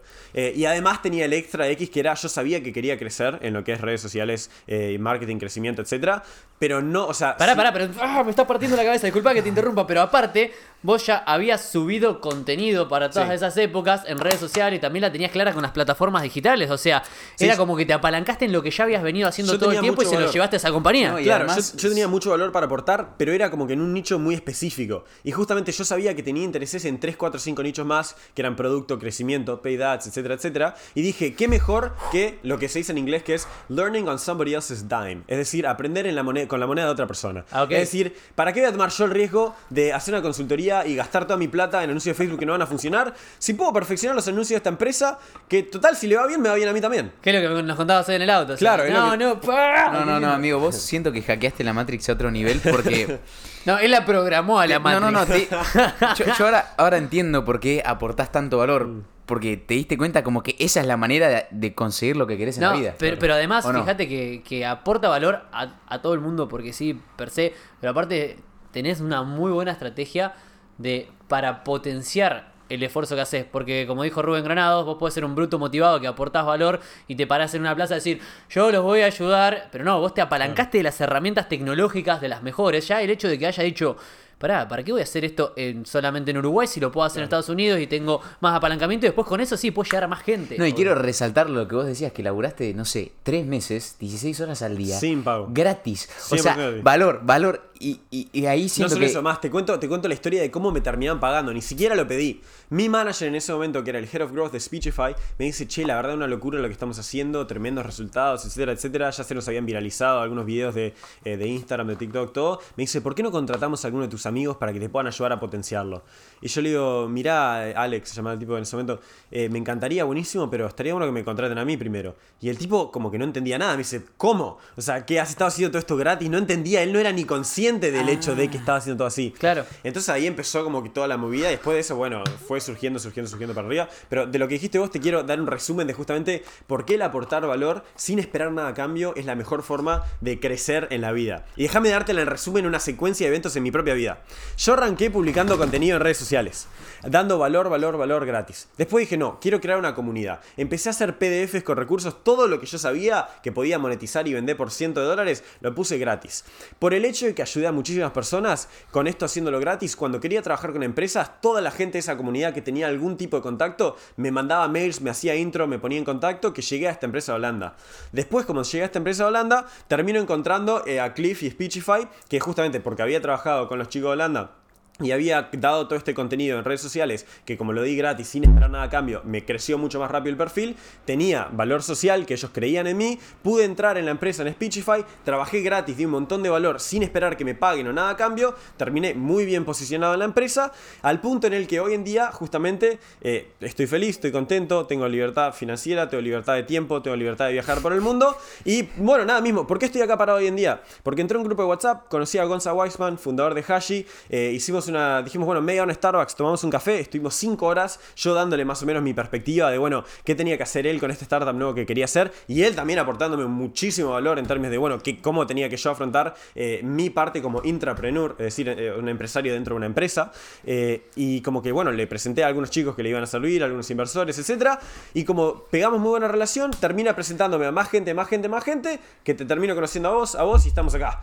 Es como que nunca tuve que pedirle a nadie que pase nada, simplemente siendo el mejor de tus personas, o pará, te doy un mejor ejemplo todavía antes de esto. Eh, voy a un evento en Miami en agosto del 2021. Conozco a un tipo que es super connector. Eh, super connector. Le cuento lo que estoy haciendo. Me empieza a decir eh, de, de- de Speechify, crecimiento, redes sociales. En 15 minutos le enseñé todo lo que sé sobre redes sociales y cómo crecer en TikTok. Me tira sus ideas de empresa de, NFT, eh, de NFTs que quiere hacer. Le empiezo a generar ideas de crecimiento para su propia idea como si fuese mi empresa. Y el tipo dice, no, pará, sos una locura. Ayúdame. Yo tengo otras empresas y fundadores con los que trabajo. Ayúdame que ellos crezcan sus empresas. Dale. Organiza tres de sus founders y yo una reunión en Starbucks gratis, me siento Me dos, tres horas eh, dándoles información a cada uno de estos tipos, un ingeniero ruso con 20 apps, otro tipo que ya ni me acuerdo qué hacía, etcétera, etcétera, y el loco dice, la verdad que aportaste tanto valor que te quiero presentar al fundador de Synthesis.ai o IO, no me acuerdo bien cuál es el, el número ahora, que está a un nodo de Elon Musk. Es decir, son la escuela de Elon Musk. Elon Musk tiene una escuela con 26 Sí, chicos, sus 6 hijos creo que son, y 20 chicos que más o menos están de adorno ahí para entretener a sus hijos, que eh, el tipo que empezó esta escuela, Elon Musk lo eligió como el eh, educador número uno del mundo. Él eligió a este otro tipo como ser su co-founder para empezar una escuela online y el co-founder online hizo una reunión conmigo, le di un montón de valor y me dijo, ¿por qué no te sumas a nuestra empresa? Yo le dije, no, estoy bien con Speechify, estoy muy tranquilo, estoy cómodo, lo que sea. Eh, pero bueno, de vuelta, nunca pedí nada, simplemente aporté, aporté, aporté, aporté y llega un momento en el que por aportar es evidente que este tipo me tiene que presentar a Chrisman, que es el fundador de Síntesis, porque sabe que lo va a ayudar muchísimo a él y por ende él queda en buen gusto. Es siempre eso, es cómo haces que tus aportes terminen haciendo En- que la otra persona Sí, también sí, gane valor sí, social. Sí, sí, sí. Encima pasa algo que es antropológico, que cuando alguien viene y te aporta valor, vos enseguida te sentís en deuda. En deuda. Y, y como te sentís en deuda, le querés aportar valor. Entonces, vos aportás tanto, tanto, tanto que, que generás eso en la gente y nuevamente lo haces desde un lugar genuino de, de cariño, de amor, de aportar energía, de aportar, de aportar, de aportar. No es el, a ver qué le puedo aportar a este para conseguir algo a cambio. No, la chota, le estoy aportando todo lo mejor de mí. Le estoy dando lo mejor de, de mi ser a esta persona.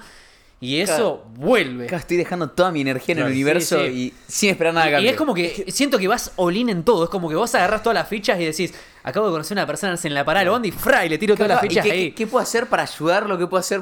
Claro, es que justamente siento que los momentos en los cuales me siento más a gusto conmigo mismo en la vida es en esos momentos que acabo de terminar de darle un speech a una persona en la cual como que puedo ver en los ojos que realmente le, algo le dije que le hizo clic en su cabeza que le va a terminar siendo en esos momentos memorables que en 10 años cuando está hablando con un amigo le va a decir, pasa, es que tuve una experiencia con un chico, con un pibe que no sé qué me dijo que me cambió la vida para siempre. Ese es el momento donde más como que me llena de, de- de orgullo.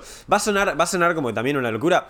Yo también tengo mis cositas, viste, medio, tengo muchas inseguridades y también tengo mucho ego en algunos puntos de la vida. A mí me encanta escribir, eh, no, me gusta leer, me encanta escribir. A veces leo, por ejemplo, un mail de trabajo que me queda tan pero tan bien, que lo leo siete veces y digo, qué, bien que escribo.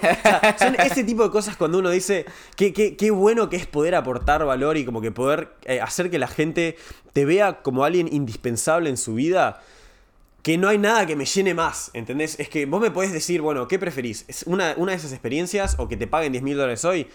Y los 10 mil dólares capaz que me hacen feliz. Esa experiencia me va a llenar como nunca nada más. Prefiero la experiencia. Me duele la cara de sonreír, boludo. To- Me duele la cara, totalmente, totalmente. No, no, es una locura y wow. Encima tenés muy en cuenta constantemente en tu SAR, o sea, constantemente estás prestando atención a energía y a emociones y a felicidad que muchas veces perdemos el norte con esas cosas. Lo solemos perder de decir, bueno, por perseguir el billete, por perseguir el- la carrera, por perseguir eh, una El relación. que no resultado, por perseguir el resultado. Ahí está, bien resumido. Por perseguir un resultado X y nos dejamos de preguntar cómo me siento respecto a esto, para qué estoy haciendo esto y me hace sentir feliz. O sea, en gozo. Y vos siento que te sentís, y corregime si no, feliz la mayor parte de los días porque estás constantemente relacionándote y aportando. Te quiero hacer una pregunta. 100%. Eh, ¿cuál, o sea, ¿vos crees que las personas vienen acá con un propósito? ¿Cómo es el tema del propósito? En términos de a la vida, Sí, en general. hay, hay un muy buen libro de Simon Sinek que se llama Start with Why. Sí, o sea, comienza por el porqué. Sí. Eh, que justamente yo creo que cuando leí ese libro me ayudó muchísimo a entender con claridad el hecho de que eh, todo lo que yo voy a hacer en mi vida tiene que partir y tener una base, un fundamento de eh, una estrella norte o algún motivador que me lleve a hacer las cosas que hago. eh, por el simple hecho de que si yo no tengo un rumbo, y no tengo que saber con exactitud qué es lo que quiero hacer. Pero si yo no sé, de vuelta, qué son las, cosas que me hacen feliz, qué es lo que me llena, eh, y qué, cuáles son las actividades que yo soy eh, particularmente capaz, en las cuales puedo trascender, porque si el día de mañana no estoy acá, capaz que queda este podcast y alguien lo escucha en 10 años y realmente le aporta algún tipo de valor, por más que yo no esté acá para decirle nada, eh, esas son las experiencias que te terminan formando más como individuo. Y si vos no te tomás el tiempo para encontrar, ok, cuál es ese motivador o ese propósito tuyo que tenés, eh, nunca siento que nunca realmente vas a lograr estar 100% a gusto con vos mismo, porque vas a sentir como que dejaste un poco de tu potencial ahí a medio, camino. eh, y no sé, a mí yo tengo un gran miedo de no ser eh, lo que sé que puedo ser o no ser la persona que realmente quiero y deseo. Es decir, yo Mi mayor problema es que siento que no hago lo suficiente. Es como que capaz que acabo de conseguir tremendo logro y sin embargo me voy a dormir y digo, pa, qué lento que me estoy moviendo. Me encanta, Eh, y- boludo, y, bueno, tiene sus puntos buenos y sus puntos tóxicos, porque también es una cosa que tenés que parar y Ubicás al cuarteto. ¿no? La banda Sí. uruguaya. Bueno, viste que hay una canción que es mi canción favorita, mi banda favorita, Insaciable, la, lo ubicás. Y viste que dice, cuando una meta alcancé, el reto se esfumó, pero sigue mi carrera. Claro. Y en un momento dice, como voy como Sísifo cargando con su piedra. Es como que tiene esta faceta de perfeccionista y de trascender logros. Tenemos una obligación ética y moral nosotros, personas como nosotros, de frenar a propósito, adrede y, y mimarnos y felicitarnos, porque a mí también me pasaba el hecho de logro, logro, logro y no gozo. Y eso literalmente te hace como que no seas feliz del todo. No, no aprecias y no valorás. eh, Igual cosas. hay un punto más para agregar ahí, que es algo que me di cuenta recién después de conseguir muchos logros en términos, por ejemplo, financieros, en términos de estatus social, lo que sea, que es eh, muchas veces, y esto lo hablábamos antes, uno considera los logros eh, cuando uno llega a una meta en términos de, ok, las normas sociales me implican que yo para ser exitoso tengo que ganar mucha plata, ser famoso. Hacer esto, eh, no sé, poder salir y tener como que gente que me rodea que de alto estatus Sí, eh, o muy linda, lo que sea, y sin embargo, capaz que lográs esos logros, te pagan una banda, te acaban de entrar, no sé, millones de dólares a tu cuenta, lo que sea, y te sentís miserable porque no son tus objetivos de vida y no es tu estrella norte. Po- Podemos hablar de eso de repente que hoy estuvimos hablando, que como que te pasó en un momento de tu vida vos. Eh, ¿Podés contar eso? Sí, bueno, eh, yo cuando me voy a Estados Unidos con Speechify, con la empresa, eh, me voy a vivir solo, básicamente. Y no tenía ningún grupo de amigos social que, que sea de mi edad, más o menos. Entonces todos los chicos con los que me relacionaba tenían y entre 8 a 10 años más que yo. Claro. Yo me llevo muy bien con todos, tengo tremenda relación. Pero bueno, hay momentos en los que uno quiere estar con gente de, que, de su entorno, con gente con la que puede compartir experiencias eh, del día de hoy. Entonces me faltaba como que esa parte de mí necesariamente en la cual podía estar a gusto con esas cosas. Entonces estaba muy faltante en el ámbito social. Y justo llegó un momento en el cual en la empresa me estaba yendo re bien, había renegociado mi contrato y me estaban pagando una banda para lo que estaba haciendo. Claro. No me faltaba nada. Y sin embargo eran las 5 de la mañana y yo me iba a dormir eh, a las, no sé, me acostaba a la Te 1 de la mañana, me iba a dormir, eran las 5 y seguía tirado mirando la ventana con un punto fijo, medio que Eh, lloriqueando con lágrimas que me caían diciendo... eh, no soy feliz. Y era peor que eso, porque decía, lo tengo todo. Tengo una empresa, estoy en una empresa que es increíble, me Sí, están pagando sí. una banda, vivo en Miami, eh, puedo comprarme y hacer lo que quiera. Y sin embargo, no, no, estoy a gusto conmigo no, mismo. no te da una sensación que lo hablamos con Martín Ayala, un- uno de los invitados de que Escuché el podcast. ¿Lo escuchaste? Genial. Y no te daba esa sensación de, de repente de culpa, de decir, de, de qué me estoy quejando si tengo todo inconscientemente? No, a mí, a mí no me daba esa sensación de culpa, a mí era peor, me daba una sensación de decir, si lo tengo todo y sin embargo me siento como que no soy nada o me siento mal y, y- y no me gusta la vida que estoy viviendo, ¿cuál es el propósito de seguir viviéndola? Nunca llegué a meterme en un pozo De depresivo en el claro. cual pensé en nada que tenga que ver con suicidio, nada del tema, Obvio. pero sí había muchos momentos en los cuales yo decía...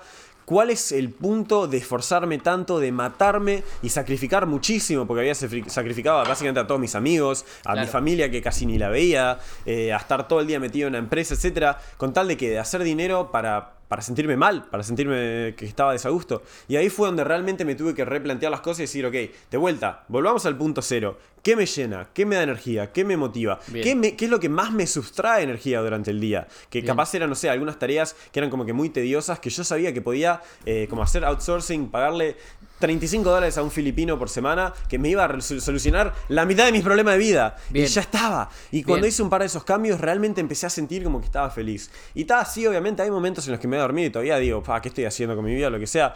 Pero en el 99% de los casos me siento a gusto. ¿Por qué? Porque en mi punto de vista, que la felicidad realmente qué es? Es la ausencia de dolor. Cuando no tenés sufrimiento en tu vida, eso es estar feliz, estar a gusto. No es los, los picos, los highs que Claro. tenés. Porque no puedes siempre vivir en busca de picos. Si vivís en busca de picos, es como decís, vas a terminar eh, en busca de la dopamina fácil todo el tiempo, de qué puedes tomar, qué puedes fumar, qué puedes hacer, qué puedes ver, a quién puedes conocer, Sí. o, o qué foto puedes subir a Instagram para tener likes, lo que sea. Y ese no es el propósito de la vida. El propósito de la vida es, es más que eso. Una última pregunta, así lo, lo dejo también que, te, que interactúe Rami, me voy a prender fuego para el asado. Dale. Que esta pregunta la estoy haciendo mucho a mi entorno, me la hice mucho a mí en este proceso de autoconocimiento nuevo que tengo desde que me fui a vivir solo. ¿Qué tiene que pasar en lo cotidiano para que te sientas feliz? O sea, ¿qué tiene que suceder? Sea acontecimientos o, o qué- Claro. o qué reglas se tienen que ir cumpliendo para que vos seas feliz. Mira, te En voy, el a, día a día, ¿eh? te voy a decir en el día a día cuál es el momento del día en el cual me siento más feliz y un momento en el cual uno se imaginaría que se siente feliz, que sin embargo no me mueve en lo absoluto. ¿Cuál es el momento en el que más me siento feliz? Me siento increíblemente feliz cuando de la nada me llama un amigo con el que no he hablado hace un montón y pasamos media hora hablando de la vida y me cuenta sus problemas, yo le cuento los míos, siento que conectamos, le puedo ayudar a salir de alguno de esos temas que tiene o ayudar a resolver algunas preguntas incógnitas que tiene. Hace poco, por ejemplo, estaba volviendo a Miami, Uruguay. Se me postergó cuatro horas el vuelo en Panamá, llamé a un amigo con el que no había hablado hace ratos, Martín, que es el que estaba acá hace poco cenando con nosotros, eh, y estábamos hablando de, bueno, cómo se sentía él en Uruguay, que capaz no se sentía tan a gusto y que había cosas que quería cambiar en su vida, que qué iba a hacer, su propósito, su carrera, etcétera, etcétera. Y cuando corté esa llamada me sentí como que tan lleno de poder realmente aportarle y llenarle el vaso a la otra persona, que es como que pasé el resto del tiempo en ese aeropuerto con una sonrisa en la cara. Y sin embargo, el otro mo- momento durante mi vida, que capaz es el momento que uno eh, espera cuando, cuando capaz le falta un poco más, que lo haga muy feliz, es ese momento en el que me llega la notificación de que te entró eh, X pago. De que dice, bueno, ta, te acaba de entrar esta cantidad de plata, no sé qué a tu cuenta. Y lo veo y es como que no me mueve en lo absoluto, pero no por el hecho de que eh, no valoro ese dinero o no sé lo que es. Eh, a mí, al revés, yo- me encanta usar la plata para darle felicidad a otras personas. Y yo Sí. sé lo que significa esa plata, sino que siento que no se trata de lo- los fondos en sí, no son lo que me va a traer la felicidad, es yo teniendo estos fondos, cómo los voy a utilizar y alocar para que realmente me traiga a mí y a las personas que me rodean un poco de valor, felicidad y aprecio en esta vida. Y si no la uso bien, es como que el primer paso no llega a completarse de una manera eficiente. No, totalmente, totalmente. Me, me parece espectacular. Encima, no, no puedo creer que tengas 18 años la pija de mamá. O sea, no, es espectacular esto. No, no lo puedo creer, me explotás la cabeza, boludo. A mí me llevó como 10 años de, de autoconocimiento llegar a eso. Y Jürgen, que lo nombré hoy, decía. "El dinero da felicidad, ¿sí? Porque si no tenés para comer, si no tenés para dónde vivir, si no tenés 100%. para estudiar, si no tenés. El dinero da felicidad. Cuando cubrís todas las necesidades básicas, o sea, no es que más dinero te va a dar más felicidad, salvo que lo inviertas en aportarle valor a otras personas. Cuando más felicidad da el dinero es cuando lo invertís en contribuir a demás Y cuando le personas. compras un regalo a alguien. 100%. En, La clásica. en mejorarle, en decirle a tu mamá, che, vieja, se te rompieron los anteojos, tomá, te regalo esto. Cuando pagaste ayer la cena. Cuando 100%. pagaste la cena, cuando lo invertís en regalar amor, en regalarle algo a otra persona y que le llenás el corazón a esa persona con un gesto, 100%. ahí, cuando una, como decía él, si decís que el, el dinero no da la felicidad, anda un niño de cáncer que no puede pagar el médico y le pagás 1.500 dólares al médico, Claro, decime si no le da felicidad la familia. Es como te decía, la felicidad para mí es la ausencia de dolor, la ausencia de sufrimiento. Porque si vos no tenés esa necesidad, o sea, no, no tenés ninguna necesidad eh, y no sabes cómo utilizarla, capaz que te metes en un vicio, un ciclo que en realidad es muy tóxico, de justamente, bueno, tengo que estar haciendo un trabajo que no me gusta eh, por haber estudiado una carrera que menos me había gustado, para generar dinero que no me hace feliz, porque tengo que pagar, especialmente en Estados Unidos, las deudas, un auto, un auto que es tremendo auto para que la gente me vea por la calle y diga, uy, mirá qué auto que tiene ese tipo que en realidad está sufriendo adentro por manejarlo.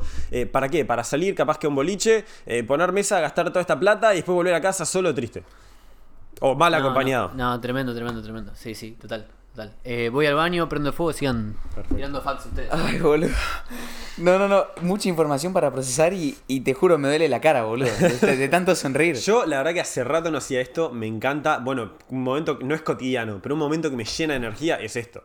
No solo enfrente a la cámara, sino que las conversaciones, los temas de, de- de diálogo, de hablar con otras personas y sentirte como que estás eh, en la misma, ¿viste? Como realmente. Sí. Sí, sí, sí, me encanta, boludo. Y además yo estoy escuchando muy atentamente. Claro. Como que estoy tomando notas mentales, boludo. Claro, claro, claro. ¿Cuál sentís que es como. como el principal, el principal problema en la juventud cuando termina el colegio, ¿no? Porque a uno le venden como una narrativa de cómo la vida tiene que ser. Y vos sos una persona que viene desde otro punto de vista totalmente Claro. distinto. Y, Bueno, mira, como, como yo dije, mi sueño, que antes era simbólico, ahora es, ya está, estoy diciendo públicamente, afirmo que mi sueño es cumplir 100 años en un estadio lleno con 100.000 personas a las que afecté positivamente en mi vida. Eh, en parte lo quiero cumplir escribiendo un libro que es como The 4-Hour Work Week de Tim Ferriss, que básicamente a mí me cambió la vida totalmente. Es eh, la nueva forma de trabajar. Bueno, yo quiero hacer la nueva forma de estudiar. ¿Por qué? Porque siento que justamente la gente está condicionada a pensar lo siguiente. Plan A, me gradúo, tengo que ir a la universidad, tener una carrera que me va a dar un buen trabajo eh, y hacer eso. Plan B, voy a la universidad, voy a estudiar una carrera que me va a dar un mal trabajo y hacer eso. Plan C, me muero de hambre. Y en todos las probabilidades de que seas infeliz son el 90%. Capaz que de suerte le pegás y terminas estando más o menos conforme a tu vida. Sin embargo, también está el plan D, que es el plan de tus sueños, el plan Dreams, por así decirlo. Por más que suene muy marketing, muy copy. Que es así, que es, ok, si yo realmente me tomo el tiempo, por más que sea un mes o 10 años, de entender, ok, ¿qué es lo que quiero hacer con mi vida? Preguntándome cuáles son los momentos en los que realmente me siento más lleno, más feliz, cuáles son las cosas que puedo estudiar por horas y sentir que realmente me, me dan más energía, más motivación. Eh, y, y este tipo de cosas. Y una vez que lo encontrás, si te dedicas a ser el mejor en eso, por más allá que sea recolector de pasto, te prometo que vas a poder vivir tu vida soñada si sabes cuál es. Vas a poder vivirla haciendo eso, porque si te dedicas con suficientemente esfuerzo y sos creativo y pensás, eh, o sea, y no solo buscas puertas, sino que buscas ventanas, buscas eh, ventilaciones, lugar donde te puedes meter cualquier agujero en la pared, una pared de yeso que puedas abrir, agujerear para poder tirarte, meterte por el medio, vas a encontrar una forma de pasar y lo vas a lograr. Esa es la forma en la que lo veo. Pero me parece súper importante. O sea, primero, creo que en lo personal, ¿no? Que el principal problema, por así decirlo, es la falta de conocimiento o la falta de valentía de preguntarse lo que uno verdaderamente quiere y asertivamente hacer algo al respecto. Claro. Creo que, bueno, hay uno de los episodios con Mauro que el título es Desear requiere coraje. Mm, ¿no? Ese es un concepto como súper potente, como que querer algo y, y bancártela y jugar un juego long term, ¿no? Y meterte all in y, como vos decís, rebuscarte la manera de hacer que, como dijiste en el auto, de este sistema no me sirve, este Claro. sistema no me sirve, este si- bueno, creo el mío. claro. ¿No? 100%. Contame vos, o sea, ok, hoy en día eh, estás emprendiendo, tenés eh, una empresa de marketing, estás haciendo el podcast, más o menos tenés claro qué es lo que querés hacer con tu vida. ¿Cómo llegaste a eso? Yo creo que el primer paso es como absorber un montón de contenido, ¿no? Como que no puedes saber lo que querés si no experimentas, como vos dijiste antes, si no experimentaste lo suficiente. Claro. Entonces es como que ver millones de perspectivas de miles de personas te hace como decir, bueno, resuena un poco más con esto, con esto tanto no.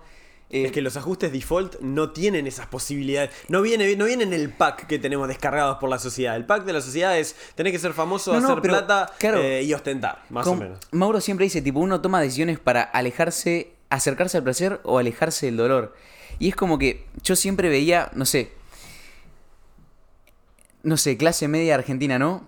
Tipo de 40 años, panzón, tres hijos, pagando cuota de colegio privado. Para decir que sus hijos van al colegio privado, de pedo lo puede pagar, tiene que viajar, no sé, un viaje a Bariloche y tiene que sacarlo en 15 cuotas, con el dólar que se le va al carajo, recontraendeudado. Y yo decía, boludo, yo tengo que escapar de eso. Claro. Eso es lo como que. Es decir, ¿cómo llegaste hasta acá? Primero para alejarme de, de eso, de, de- de ese sistema, boludo. O sea, yo siento que el sistema. Como que está diseñado para que el 99% termine de ese modo default. Claro. Y eso me- a mí me aterra. ¿Y por qué te sentís que, que vos podés ser uno de esos 1% que no, que no cae en la trampa? Ay, boludo, bueno, también. ¿Qué pensás vos, boludo?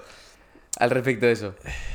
Por, a ver, de vuelta, yo creo que tuve el beneficio cuando era chico de acceder a contenido que nadie en mi cultura o sociedad tenía acceso. Es que es Por eso. ende, yo tengo valores que no estaban presentes en mi cultura, en mi sociedad. Es que es eso, es claro, absorber yo, contenido yo- como yo esponja. mañana, o yo en ese momento te decía vos que hoy quería hacer lo que estoy haciendo acá. Y capaz que no te reías en la cara por, por ser buena onda, pero te ibas y decías, este chico está, está loco. Claro, está pero es que pirando". ¿cómo vas a desear si no sabes que es posible? O sea, vos tenés. Es como, como yo recién les estaba diciendo a ustedes. Ahora es como que vos pusiste una nueva vara, ¿entendés? Claro. Y ahora como que me quiero promediar con gente como vos. Y una vez que ves con tus ojos que es posible, porque tenés acceso a internet, porque Claro. tenés acceso a libros, porque ves, ahí decís, ok, esta es mi nueva realidad. Claro. Empiezo a, a escribir el código en base a esto. 100%. ¿No? Es como, por ejemplo, ayer estábamos hablando con, con uno de mis mejores amigos también y él me decía, eh, yo, él, cuando teníamos 14 años, él venía, yo estaba como que a full estudiando, intentando aprender cosas que tenían que ver con tecnología, psicología, marketing, lo que sea, y él me decía y me decía, bueno, vamos a jugar un fútbol.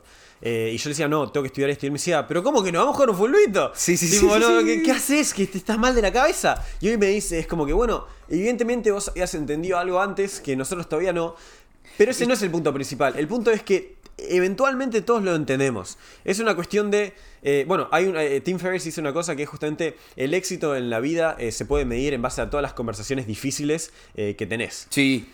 Y yo creo que es particularmente verdadero si es contigo mismo. Es decir, ¿cuántas veces te sentás en un cuarto completamente vacío, negro, oscuro, con una luz, con un fuego, a preguntarte qué estoy haciendo con mi vida, si sigo este camino en dos años, tres años, voy a estar conforme a gusto donde estoy yendo, qué pasa si en cinco años me arrepiento de la carrera que estudié, voy a tener el coraje, por ejemplo, de medirme a hacer otra cosa y, por ejemplo, ok, mi sueño es hacer esto, pero tengo miedo de que no se me dé.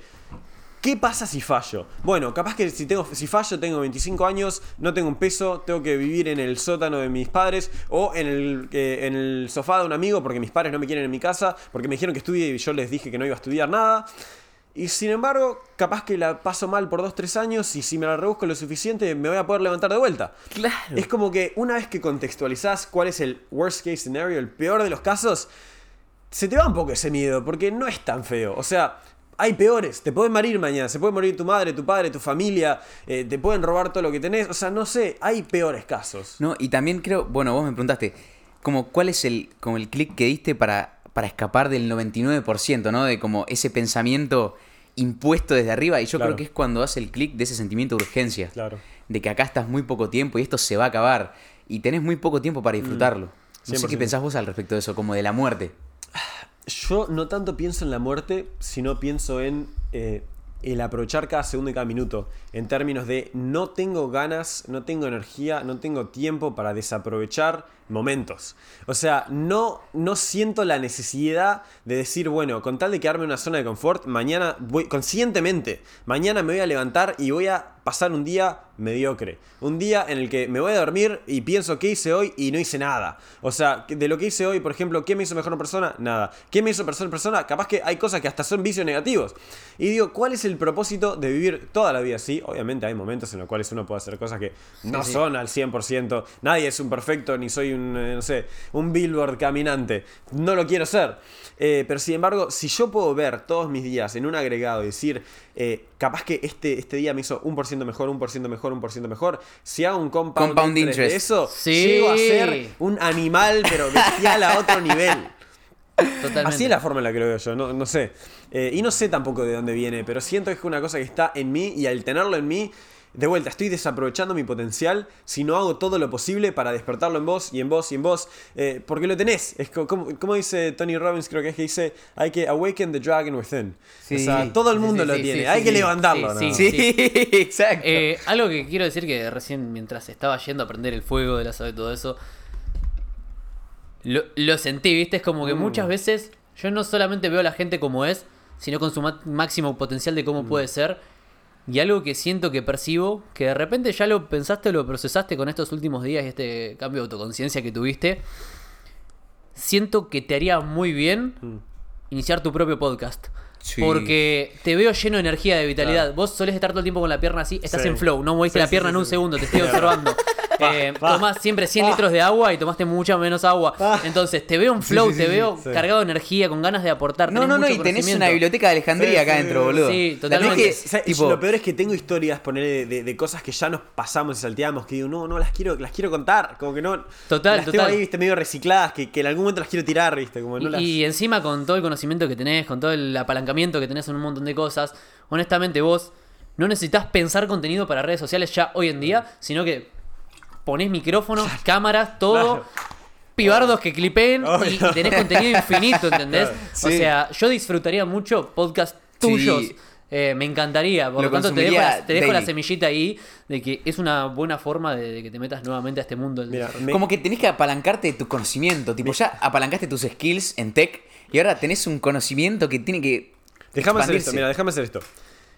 Me encanta eh, la semilla, definitivamente la voy a tener en, en- en cuenta, la voy a tener en, en- mi conciencia, pero quiero aprovechar tu comentario para dar más valor todavía. Ponele que hay alguien como yo que está viendo este podcast, Sí. que también debería empezar su propio podcast, pero no lo quiere hacer. ¿Por qué? Porque tiene miedo a ponerse frente a la cámara, porque tiene miedo amo, a que... amo, porque, no, amo.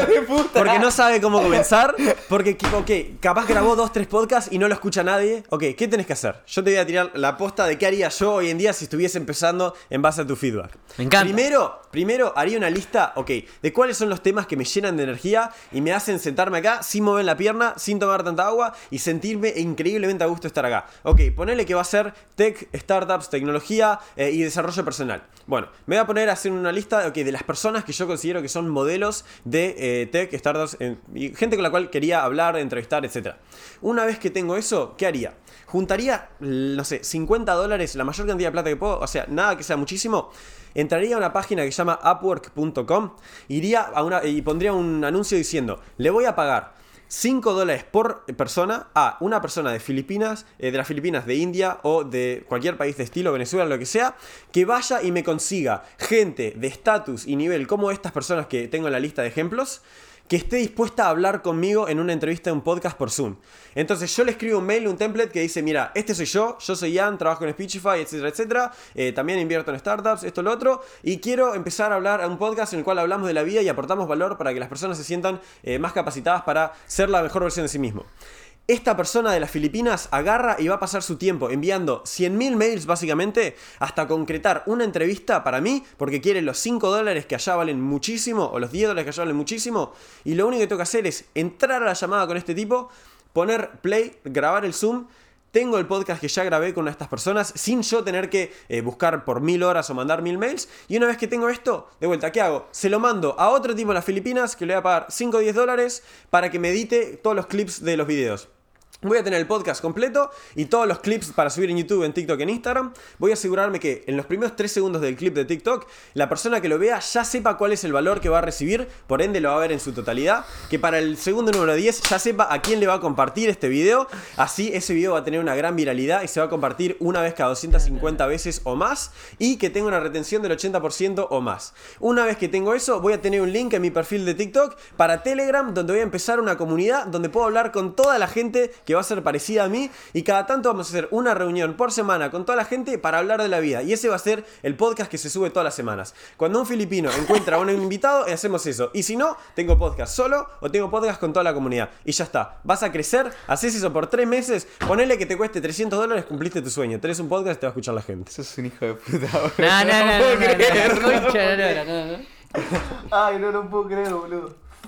Ah, me encanta. Es que es eso, no sé, siento que... Una máquina de aportar valor. Es Ah. como la Fed, que imprime billetes, pero este chaval imprime valor. Dime valor. No, qué buena onda. Sí, total, total, sí, total, sí, total. Escuchame, estoy requemado. eh, regalaron como 3.700 dólares en estímulos el año pasado y a mí no me llegó nada. No, no. no. Pero bueno. Qué, qué divertido. Bueno, me Eh, encantó. la eso es lo que me encanta a mí, ponerle. Cuando hago reuniones con gente que me manda mail, a mí me encanta porque la gente me manda mail, me manda mensaje por, por Instagram, lo que sea, empresarios, así, y me dicen, mira, me encantaría poder conocer un poco más de vos, y tipo, te lo mandan diciendo, bueno, capaz que me tira un mail, lo que sea. Yo les digo, dale, este es mi Calendly, ya está, llamamos llamada, hoy mismo, mañana. Y es como que quedan como que medio taken aback, sorprendidos, así como no me esperaba que realmente voy a poder hablar con este tipo, no sé cuánto. Y entro a la reunión y yo siempre pregunto lo mismo usualmente. Le digo, ok, con estos 20-25 minutos que tenemos, eh, ¿cuál es el mayor, o sea, qué es lo que, que- lo que querés sacar de esta llamada, de esta reunión? ¿Qué es lo- el mayor valor que te puedo aportar? Hoy en día, ¿cuáles son tus dos, tres problemas principales que tenés? O si es en términos de negocio, ¿cuáles son los dos, tres KPIs principales que querés mover? Entonces, yo con esa información más o menos voy a, eh, como que haciéndome la cabeza de qué le puedo aportar o dar a esta persona para que realmente no, le valga la pena. Porque yo lo que necesito es que alguien se vaya de esa reunión sintiendo que capaz iba a estar 40 minutos, nos quedamos una hora y 20, y se vaya sintiendo que fue la mejor reunión o llamada que tuvo en todo el año, porque mañana cuando conozca a otro founder, otra persona increíblemente interesante en el mundo de tecnología, y ese founder le diga que tiene un problema de crecimiento o un problema mismo de eh, una cuestión personal, diga, mirá, ¿sabes qué? Mandar un mail a este tipo, conocelo y él te va a ayudar. Y mañana, capaz yo e, con ese founder voy a tener buena relación, puedo hacer advising, puedo invertir, y este va a ser el tipo con el cual no solo tengo tremenda relación y somos buenos amigos y me ayuda, sino que va a ser el tipo que vende su empresa en 10 mil millones de dólares y yo no tengo que trabajar nunca más en mi vida en algo que no quiera, simplemente porque fui buen amigo de este loco, entonces por advisory me dio equity. Y ya está. ¡Gol!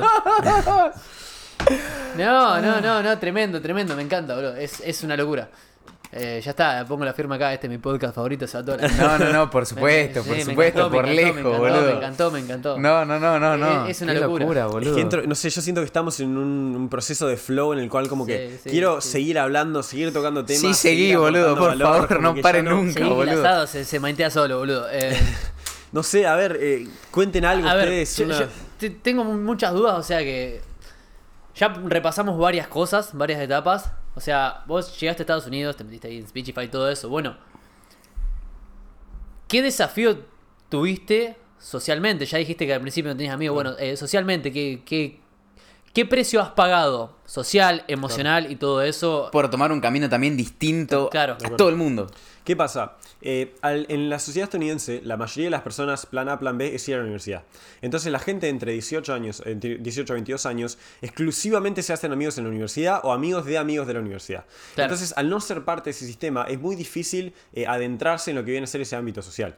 Y además, dentro de ese ámbito social, como la gente no está en un periodo en el cual están siguiendo sus sueños o eh, donde están como que realmente en the grind, por así decirlo. Tienen la mentalidad en la mierda. Claro, tienen una Sí, mentalidad de decir, bueno, cualquier lado. tengo 3, 4 años de vacaciones que me quedan, que quiero aprovechar para salir la mayor cantidad posible, Claro, eh, para divertirme, para que esto y lo otro. Que de vuelta, está perfecto, me encanta, a mí también me gusta salir de vez en cuando, pero si yo me voy a hacer amigo de alguien, evidentemente tiene que ser alguien con el cual me puedo sentar y sentir que eh, las conversaciones que tenemos y el tiempo invertido eh, a vos te hace mejor persona y a mí también. Y muchas veces no sentía eso cuando conocía gente del mundo de, bueno, de la universidad o de gente así más joven. Pero al mismo tiempo me pasaba que si no era por intro de un amigo o por negocios o por una empresa o lo que sea, si yo iba al gimnasio y conocía a alguien de 28 años, eh, era como que más difícil que al entrar sienta esa persona como que realmente podíamos ser amigos y tener una relación de amistad por la diferencia de 10 años, como que no cuadraba yo en términos visuales con eh, su grupo de amigos. Entonces ya de entrada no, no, no había como que ahí un ámbito ¿viste? Muy, muy fácil de tener eh, como que amistades. Claro. Eh, entonces sí, obviamente había momentos en los que estaba muy solo.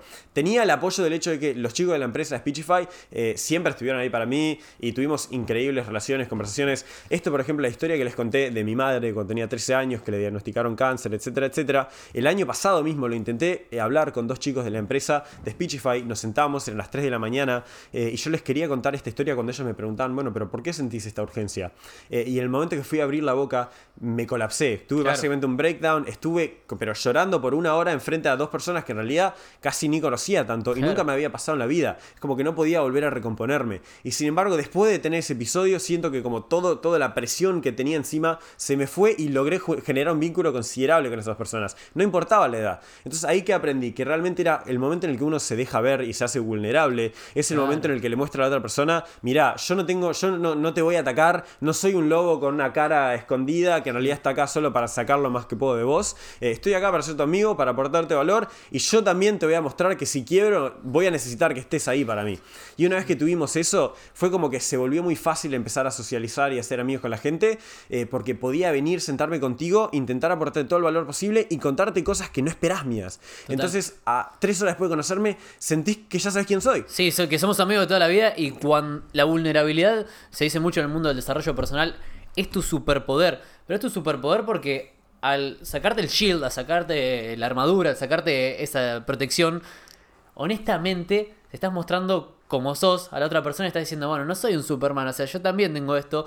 Y es como cuando aportás valor a la otra persona se siente en deuda, cuando vos abrís ese espacio de vulnerabilidad, lo que sucede es que la otra persona también se siente que puede confiar en vos, como diciendo, este no me va a atacar, que dijiste algo muy 100%. similar recién. Es que justamente es eso, además es como te lo decía, si, si yo me voy a sentar acá y decirte que mi propósito de vida o cuando tengo una, conozco a una persona es aportarle un valor diferenciado, pero yo no soy vulnerable, te estoy mintiendo, porque es imposible que yo te diga algo que realmente vas a sentir o te va a asociar y que te va a cambiar la vida si no te doy la oportunidad de presentarte como sos y de abrirte y mostrarme y decirme, ok, ¿cuáles son mis problemas verdaderos? ¿Cómo lo siento y cómo lo vivo? Solo me vas a decir, ah, no, está todo perfecto, la pasé bien, sí, me he aburrido, bueno, me quiero ir, quisiera tener un trabajo mejor, pero ta, ya está. No me vas a decir, che, ¿sabes que la, verdad que la paso mal? A las 2 de la mañana me siento, digo, veo a mis amigos que capaz que tienen muchísimos mejores trabajos que yo, me encantaría estar en su lugar y siento que no soy nada.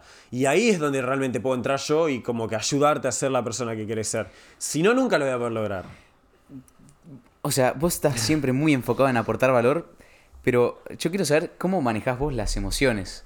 O sea, si sos muy emocional, si sos justamente tan emocional que en lo que te enfocás es que todos se sientan bien, Mira, ¿No? yo, yo soy una persona o, o cómo manejás eh, Yo etapas dos, malas. yo tengo dos ámbitos. Tengo una- un ámbito de, de una, una parte de mí extremadamente racional que te puede explicar las situaciones en las cuales me equivoqué en una, en- de una forma perfecta. Sí. Y una forma emocional que te puede decir que hago varias cosas mal, es, aunque sepa que no es la forma correcta de actuar o no es la forma correcta de exponerse, simplemente por el hecho de que yo siempre pongo las emociones y las cosas y la forma en la que se sienten las otras personas antes que las mías. Y eso no creo que sea algo necesariamente bueno.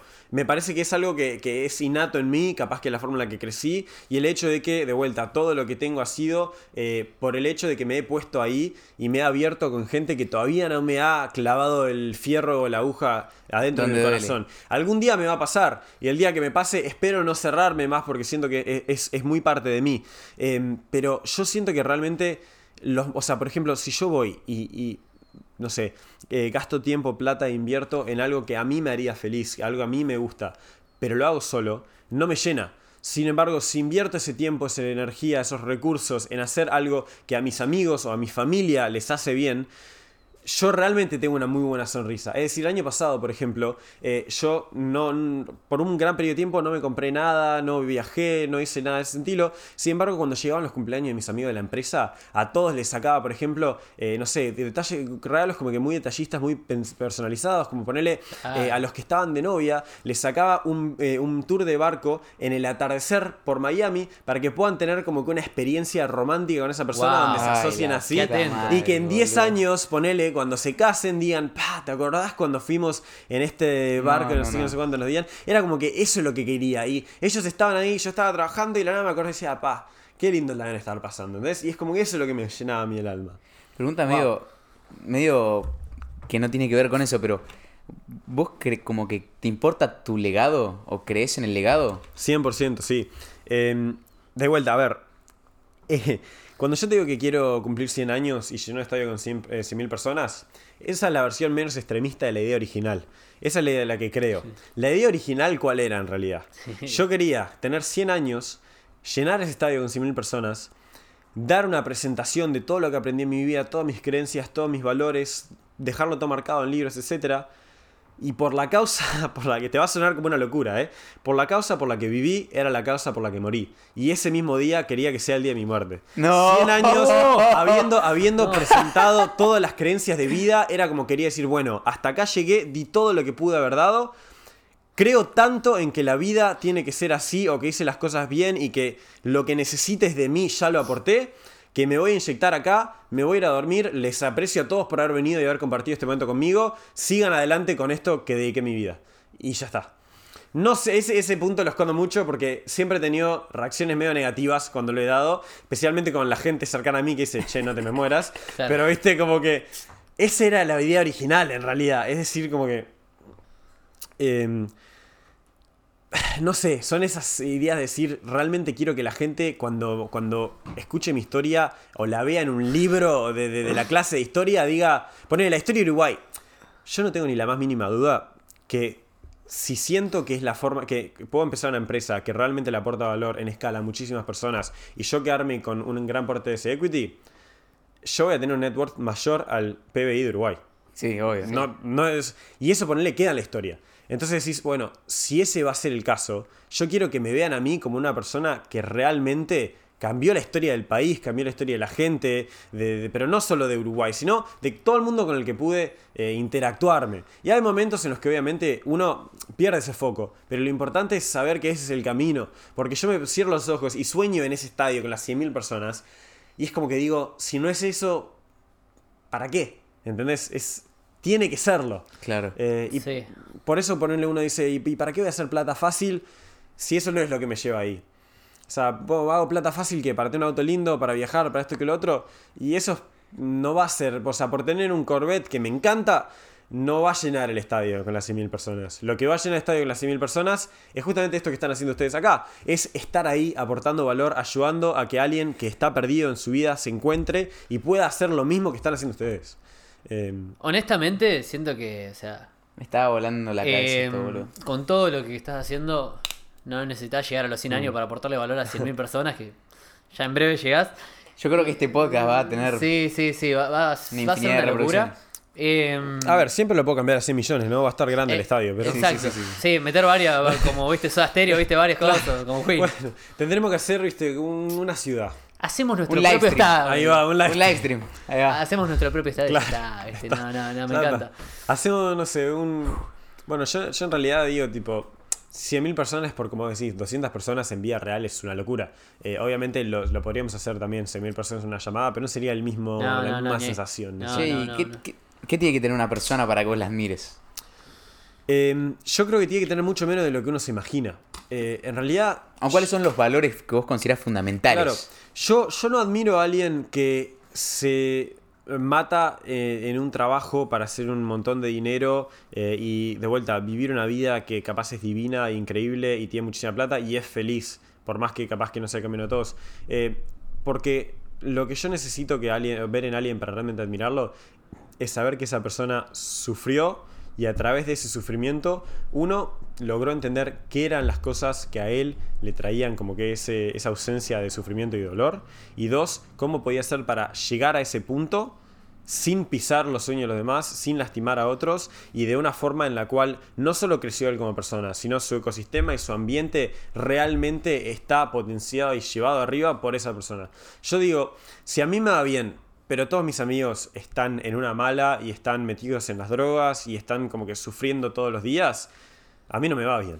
O al menos no estoy haciendo las cosas bien. Sí, sí, sí. Entonces yo te veo y capaz que no tenés una vida de historia que la gente dice, paso, re admirable.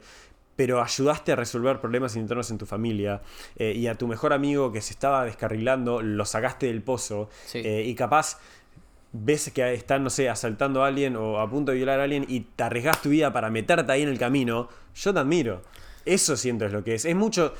La, la vara es mucho más baja de lo que la gente piensa. Es solo saber entender de vuelta cuáles son tus objetivos de vida marcados según vos, no lo que te dijeron, te inculcaron o te pusieron en la cabeza. Si vos querés decidir que vos querés fama, vos querés plata y vos querés lo que te dicen que tenés que tener, está perfecto y te apoyo y te voy a celebrarlo.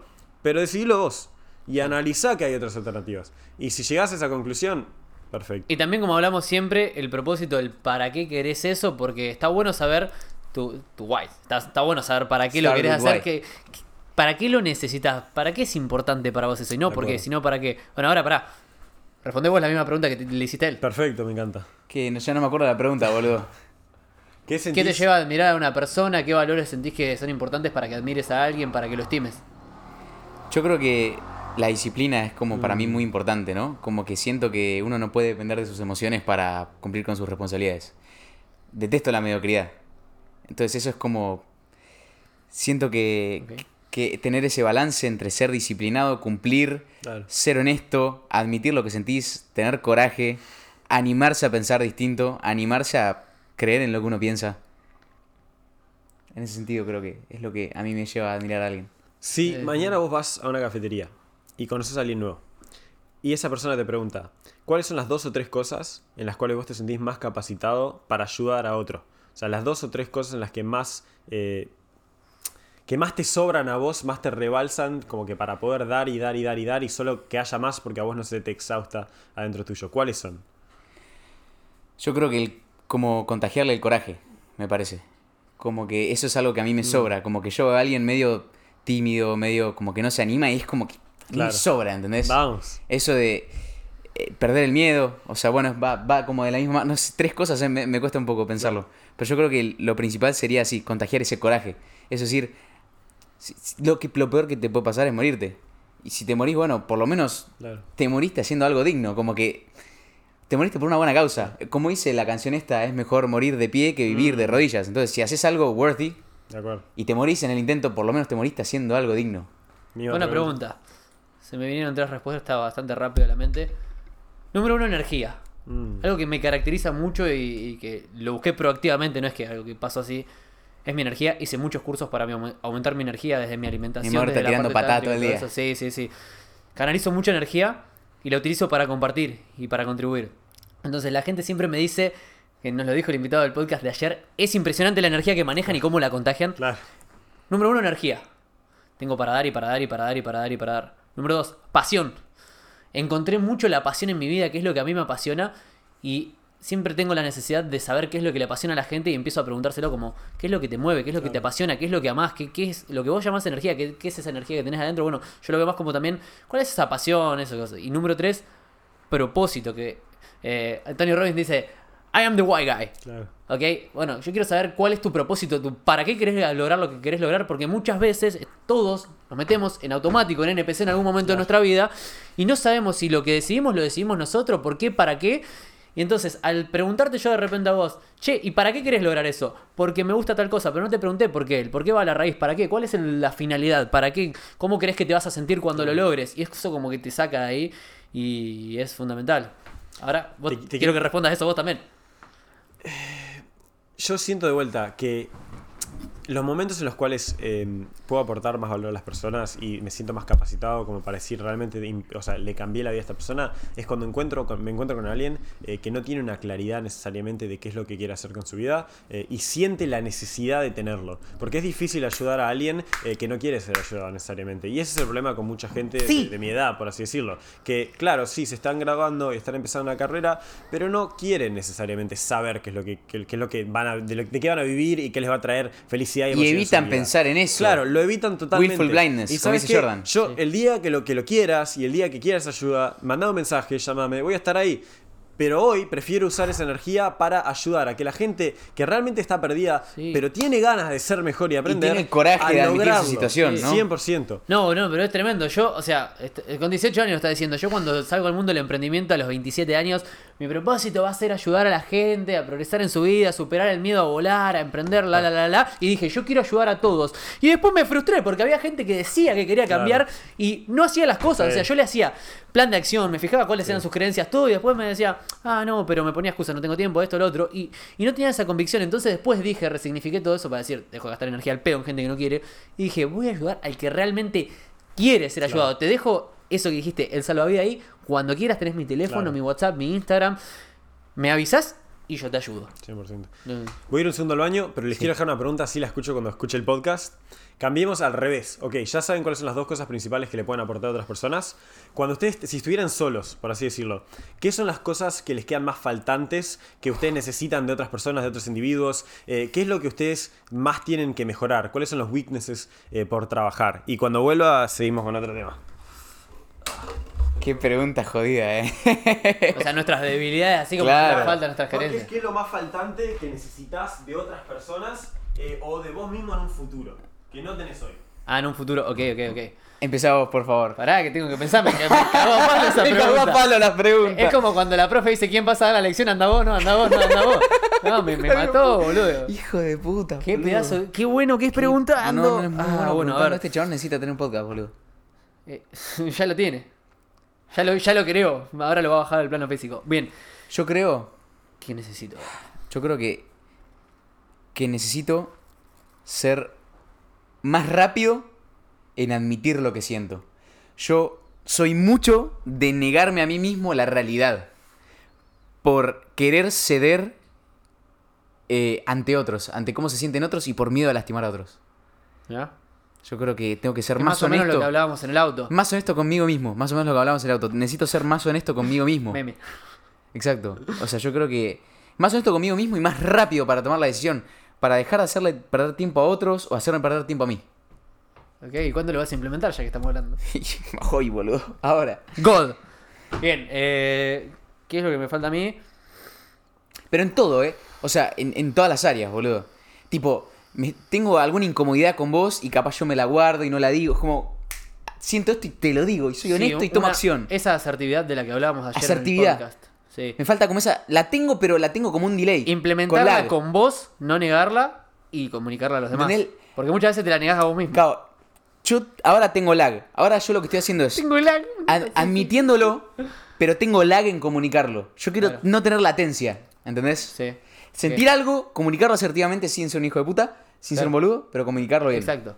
Sí, que, que encima la asertividad se adecua a esa definición porque es el balance entre la agresividad, entre el decir las cosas mal y la pasividad de no digo nada. Claro, Entonces exacto. capaz que venís demasiado de la pasividad porque si no saltabas a la agresividad y ahora encontrar ese balance. Sí, sí, sí, es a practicar esas herramientas. Yo algo que, mm, que, que vengo trabajando últimamente y que siento que lo necesito potenciar más es el enfoque. De repente me diversificaba en muchas áreas porque tengo mucha atención distributiva. Viste, viste que en este último tiempo agarré y empecé a enfocarme más en, en algunas cosas. Eh, ese es enfoque. Estábamos hablando ahí con Rami, no sé si escuchaste. Él decía la asertividad y, y comunicar esas cosas. Eh, así que, bueno, algo que, que me pasaba a mí, como para que sepas un poco más. Claro. Yo tengo una particularidad que no sé, si, si estudiara mi cerebro, creo que al igual que el cerebro femenino, tengo debo tener muchas conexiones entre el hemisferio derecho y el izquierdo del cerebro. Estoy especulando, no tengo idea, no, no, hay, un- no está en un paper esto, ¿ok? Pero ¿qué- Deberías qué- hacer el estudio. Sacarte me la encantaría duda. y ya me lo voy a hacer. Eh, puedo prestar atención a muchas cosas a la vez. Es algo que tengo on board, innato, que me, Claro. que me vino de siempre. O sea, una vez hicimos el ejercicio con tres amigos, me hablaban tres al mismo tiempo, tranqui, no a los pedos. Claro. Y yo presté atención durante un minuto a qué era lo que me hablaban y le dije a todo qué era lo que me hablaban. Y esto me lo potenció aviación. En aviación vos tenés Mm. que tener atención distributiva. O sea, se dice que ninguno de los instrumentos del avión requiere la atención plena del piloto. No es que vas a estar mirando el velocímetro así, ni que vas a estar mirando Claro. el bariómetro, ni Claro. el GPS. Entonces es como atención distributiva. Miro esto, miro esto, le presto atención a todo al mismo tiempo. Bueno, a mí me pasa eso y tiene beneficios y tiene contras para mí. Por ejemplo, si yo estoy leyendo y de repente hay gente hablando o quejándose acá, mi atención se va para allá. Claro. El- mi atención se divide el 50% entre las dos cosas. Entonces, eso, bueno, eso lo llevaba a todo, lo llevaba al emprendimiento, cosa que tenía 5 o 6 emprendimientos al mismo tiempo y, y no le daba todo. Lo que Claro, hice hace poquito claro. empecé a filtrar y dije, bueno, No.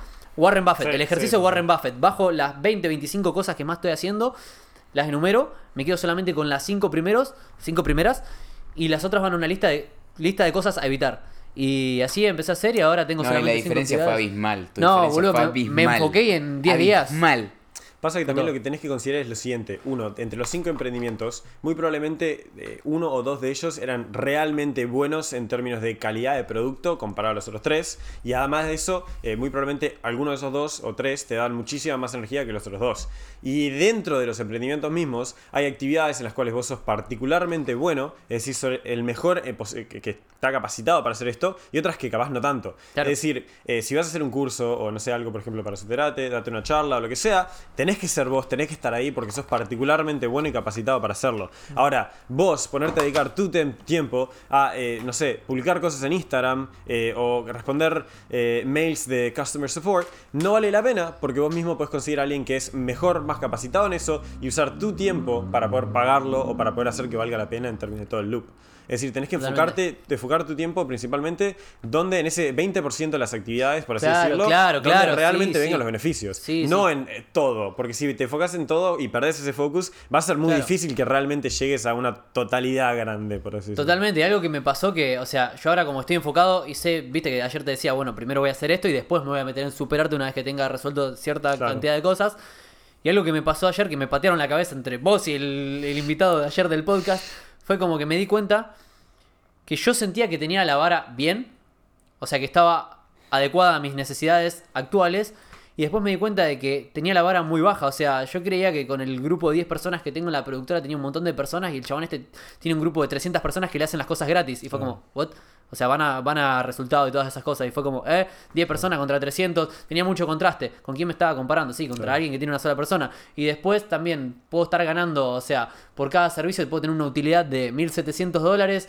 Y estoy, es como le estoy apuntando a un público erróneo. Bueno, ¿por qué no le mando a gente del extranjero para conseguir ya hoy clientes de afuera? Y nuevamente, ahí voy a cuál es la creencia que obra detrás de ese resultado. No sé suficiente inglés, no sea pussy, anda, usa el translate, pedirle ayuda a un amigo como le pedí a Rami inmediatamente, apalancate en tu equipo. Si no soy tan bueno de repente en el inglés, bueno, Rami, porfa, ¿me ayudas? Sí, bro. Y, y go for it, now. Al final del día yo creo que lo que ahí te tenés que preguntar y es lo que te preguntaste, que es, ok, si vos te vas a dedicar justamente a hacer el mismo trabajo acá o en, o en Estados Unidos, y si en Estados Unidos te van a dar 20 veces más rendimiento en términos de, lo que te pueden llegar a pagar, Por la misma energía vale la pena hacerlo ahí. Ok, pero ¿por qué es eso? Bueno, porque si vos te pones a pensar, el valor general que se está produciendo con el contenido que estás publicando acá en un mercado argentino y un mercado estadounidense es considerablemente mayor allá. Claro. ¿Por qué? Por dos motivos. Uno, sí, obviamente la gente tiene más capital, más poder adquisitivo, entonces el total de ventas que estás haciendo o ayudando a generar más alto, Claro. es mayor, sí, pero también por el hecho que la gente que está allá en Estados Unidos eh, puede utilizar esa información, ese contenido para empezar a hacer otros negocios, otros podcasts, otras cosas que van a generar de vuelta 20 veces más rendimiento, más resultados en promedio que acá en Argentina. Entonces, si vos te pones a cuantificar el total de los valores y el servicio generado a través del video que vos produciste y lo pensás a 90 días, no en un video, por ejemplo, o el impacto de ese video en 90 días, en 6 meses, en un año,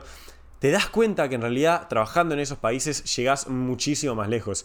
Y eso es lo que la gente no termina de entender. Decís, ah, bueno, ya te pagan más porque hay más, eh, más plata. No, allá te pagan más por el hecho de que se genera muchísimo más valor y con audiencias que además tienen poder más, más adquisitivo. Y hay audiencias más grandes, los nichos allá tienden a ser de vuelta de tamaño más considerable, está más eh, hecho el ecosistema para que puedas crecer las cosas de esa forma. Pero si ponerle decís acá, tenés un podcast.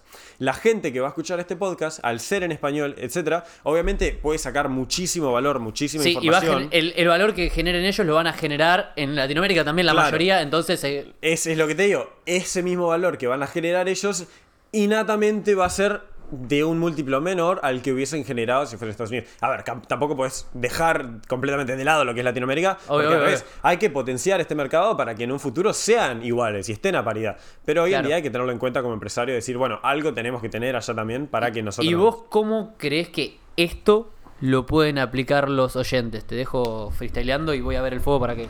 Para adivinar cuánto tiempo vamos. Una hora. Eh, hora, No, una 40, hora y media. hora- hora 40, Dos horas. dos horas ya. Sí, Ah, dos pasó horas. volando, me encanta. Sí, pasó hablando, me gusta, me encanta. Eh, ¿Cómo Y lo ya pueden...? como una idea, como para ir cerrando, Dale. un consejo final también para los pibardos. Ok, eh, ¿querés que pase a esa o esta respuesta? Desarrolla esta y después... Está. Ok, Eh, ok, ¿cómo pueden aprovechar las personas eh, ese- esa idea en términos de decir, ok, vos, el concepto es el siguiente, vos digamos que tenés un proyecto, sea contenido de redes sociales, TikTok, tenés una empresa, provees servicios, lo que sea. A menos que tu servicio necesariamente tenga que ser en un lugar físico, donde tu región determina cuáles son tus clientes, vos tenés que entender que vos podés ofrecer un, eh, un servicio a gente en todo el mundo. Vos estás decidiendo si buscas clientes en Argentina, en Uruguay, en Brasil, en España o en Estados Unidos. Claro. Me decir, no, bueno, pero mi servicio es en español. En Estados Unidos hay gente que habla español. En Macedonia hay 35 personas que hablan español. Pero hay. ¿Entendés? sí, sí. O sea, siempre ese- los limitantes van a ver, pero los vas a terminar desarrollando y encontrando sí, la vuelta que no son. Entonces, lo que uno se tiene que preguntar es, ok, si yo ya voy a dedicar mi tiempo, mi esfuerzo y mis recursos a generar este producto, digamos, no sé, por ejemplo, el ejemplo de un curso, eh, ¿por qué no hago cosas que me permitan maximizar la cantidad de valor generado, Claro. pero también la cantidad de valor capturado, que es el otro tema? Vos podés generar una cantidad, pero enorme de valor a través de un curso. Pero capaz el curso ese es gratis y vos realmente no estás ni siquiera consiguiendo sus mails, o sea, no le podés mandar como que más información al día de mañana, no los puedes volver a conseguir como clientes en un futuro, no les puedes dar más herramientas y potenciarlos. Entonces capaz le das una intro a un tema, ponerle un intro a programación, pero no estás capitalizando ese valor que mañana podrías haber generado 100 eh, ingenieros de Solidity, como lo va a hacer Hashi, si consiguen esos mails a través de el curso de programación Solidity Intro gratis y después consiguen que esa gente siga el camino a volverse ingeniero de Solidity. Entonces no es solo generar valor, es capturarlo. Capturar valor. Y ahí uno justamente se tiene que pensar y decir, ok, ¿dónde está la audiencia que realmente necesita este producto? Digamos que a vos te gusta, por ejemplo, una, una cuestión muy específica, no sé, el taekwondo. Capaz que hay una cantidad acá en, Estados- eh, en Argentina de gente que le gusta el taekwondo, eh, pero en Estados Unidos o en general, en el mundo entero, no tenés que limitarte a un solo lugar, hay muchísima más. La audiencia es considerablemente mayor. Entonces tenés un TAM, que es un Target Addressable Market, el mercado total al cual puedes acceder, de, vamos a tirar un ejemplo, 10.000 personas en Argentina, seguramente más, 10.000 personas en Argentina que le gusta el taekwondo, o en toda la región de, la- de Latinoamérica, 150.000, o en, toda la- en todos Estados Unidos, 300.000. Y entonces ahí te preguntas, ok, ¿me vale la pena enfocarme en este mercado nicho o puedo expanderme un poco más? ¿Lo hago en español o contrato a alguien que me lo pueda traducir a inglés para también hacerlo ahí? Eh, ¿Lo vendo a en pesos argentinos o lo vendo en dólares para que lo pueda comprar gente de todo el mundo? Y ese tipo pequeño de, de preguntas son los que realmente te llevan a decir, ok, eh, estoy haciendo o no estoy haciendo las cosas correctas y estoy capturando o no la mayor cantidad de valor posible. Entonces eso, si vos tenés un producto o un servicio, eh, pregúntate eso. ¿Por qué estoy haciendo las cosas de la forma que la estoy haciendo? ¿Por qué estoy ofreciendo mi curso eh, en escrito y no en video? ¿Por qué lo estoy escribiendo en video y no en audio? Tenés que llegar a la respuesta de que estoy haciendo las formas de la mejor forma o no. ¿Cuánto estoy cobrando? ¿Estoy cobrando algo? ¿Debería cobrar? Capaz que no. Capaz que lo tengo que ofrecer como gratis y terminás encontrando otro punto de optimización atrás en el funnel. Tengo una duda, justo fui al baño, capaz que ya lo dijiste y no lo escuché. Algo que noté, he asesorado hasta donde me daba el conocimiento. Principalmente siempre asesoro desde la parte, viste, que se dice el éxito es 80% psicología, 20% técnica, estrategia y conocimiento. Entonces, en Mindset normalmente asesoro. Pero también, en base a mis errores de emprendimiento y todo eso, he podido asesorar a alguien que estaba más atrás que yo en el, en el proceso. Y algo que noté, que lo escuché también en su momento de Marcos Racetti, un emprendedor de acá de Argentina, em, que muchas veces seleccionamos mal al buyer persona, o sea, al avatar de cliente ideal, y es como que le estamos queriendo vender algo a alguien que no puede pagarlo. En mi caso fue cuando salí al mercado, yo puse un precio en virtud de todo lo que había invertido en mi, en mi capacitación. Puse un precio en virtud de lo que sentía que valía mi hora y en virtud de la solución del problema que estaba dando. Pero puse mal el público objetivo, porque yo quería cobrar acá en Argentina 200 dólares, una asesoría uno a uno, 200 dólares, que era más que un sueldo, ¿ok? A personas que estaban endeudadas, o sea que ya gastaban más de lo que ganaban, que tenían meses de deuda de, de su sueldo, y le había apuntado mal, y nadie podía pagarme. Entonces ahí en base a eso empecé a como a seleccionar, bueno, ¿qué le puedo aportar a esa persona? O sea, le puedo aportar un ebook o algo, un- y empecé una escalera de valor, todo, pero... ¿qué, ¿Cómo ves ese error normalmente de, de Sí. entrepreneur? Eh, definitivamente es muy importante saber a quién es, quién es tu cliente, quién es tu eh, ideal buyer persona, por así decirlo. Pero lo principal es decir lo siguiente, ok, ¿cuál es el servicio que yo estoy ofreciendo? ¿Quién tiene una necesidad real por este servicio? Y además, ¿cuál es la intersección entre esa persona con una necesidad real para el servicio que estoy ofreciendo y a quién a mí me vale la pena serviciar o pro- proveerle el producto eh, de la forma en la que lo quiero hacer hoy. Es decir, vos no estabas mal necesariamente ofreciendo el producto a 200 dólares la hora. Lo que pasa es que no era ellos tu ideal persona. O sea, esa persona definitivamente no te lo iba a pagar a vos. Eh. Capaz que alguien más sí. Entonces, me parece perfecto lo que vos llevaste a hacer, que era una solución de, bueno, les voy a nutrir con información, contenido, etcétera, eh, para que algún día capaz que esa, esa gente llegue a conseguir 200 dólares Claro. y le vale la pena invertirlo.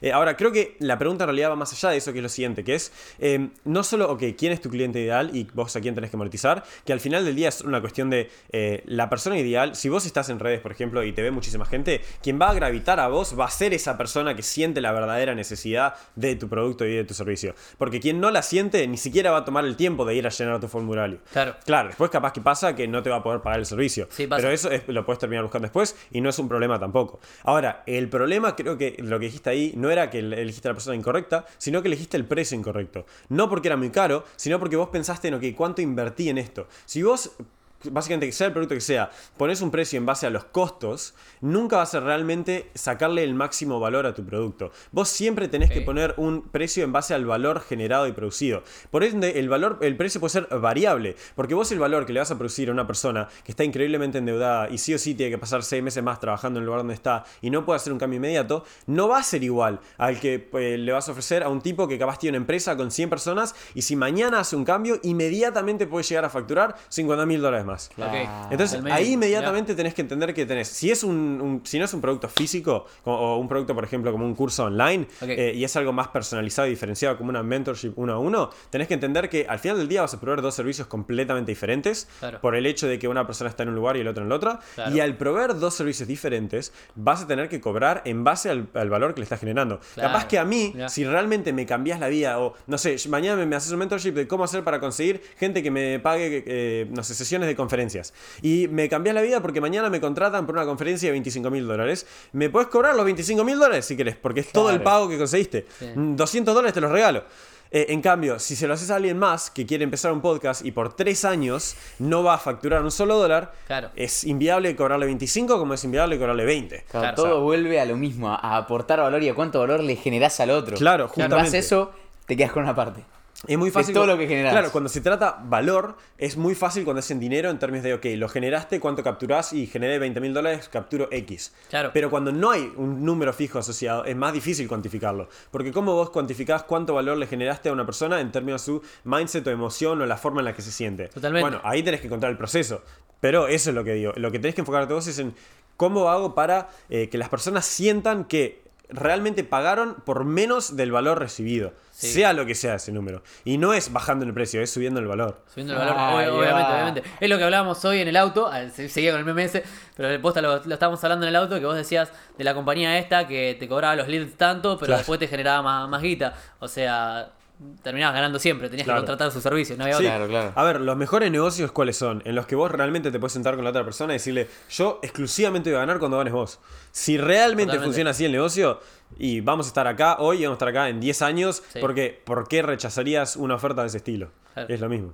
Claro, claro, claro, claro. Pero bueno. Qué, qué Eh, genial. qué ¿Cuál era la pregunta a la que querías hacer más como para cerrar ahí? No, sé, No, mensaje final para los pibardos. un mensaje final. Eh, Para el pibe, viste, que está ahí medio nihilista, 17 años, perdido en la nebulosa.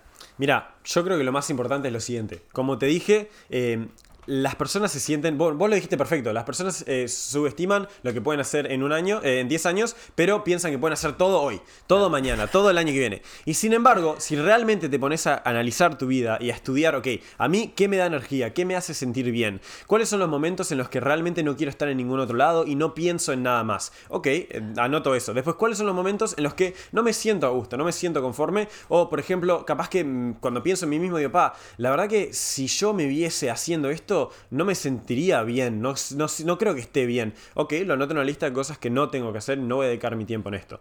Entonces ahí me pongo a pensar y digo, bueno, eh, entonces por ende a mí me gusta el marketing, el crecimiento, la empresa en tecnología. Eh, ¿Es necesario estudiar una carrera de tecnología para poder hacerlo?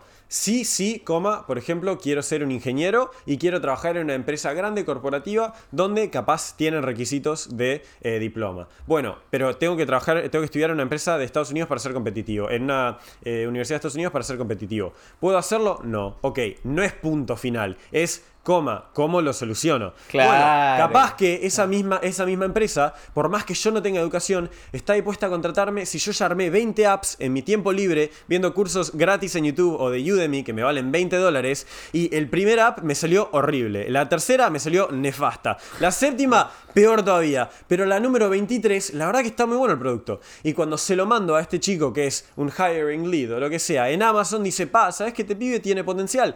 Entonces arrancas y encontrás una alternativa ahí. Siempre es eso, es encontrarle la vuelta. Es decir, si yo realmente Claro, claro. sé que hay algo que me apasiona, me hace feliz y me trae energía, no voy a dejar que me pongan un límite o una barrera, una barrera que me diga que no puedo hacer esto. Claro. Voy a, al revés, intentar encontrar cuál es la verdadera solución alternativa para poder lograrlo. Eh, y si haces eso, yo creo que vas a llegar muy lejos y no vas a tener ninguna dificultad eh, en vivir la vida que querés vivir. Totalmente, me pasa mucho que me preguntan.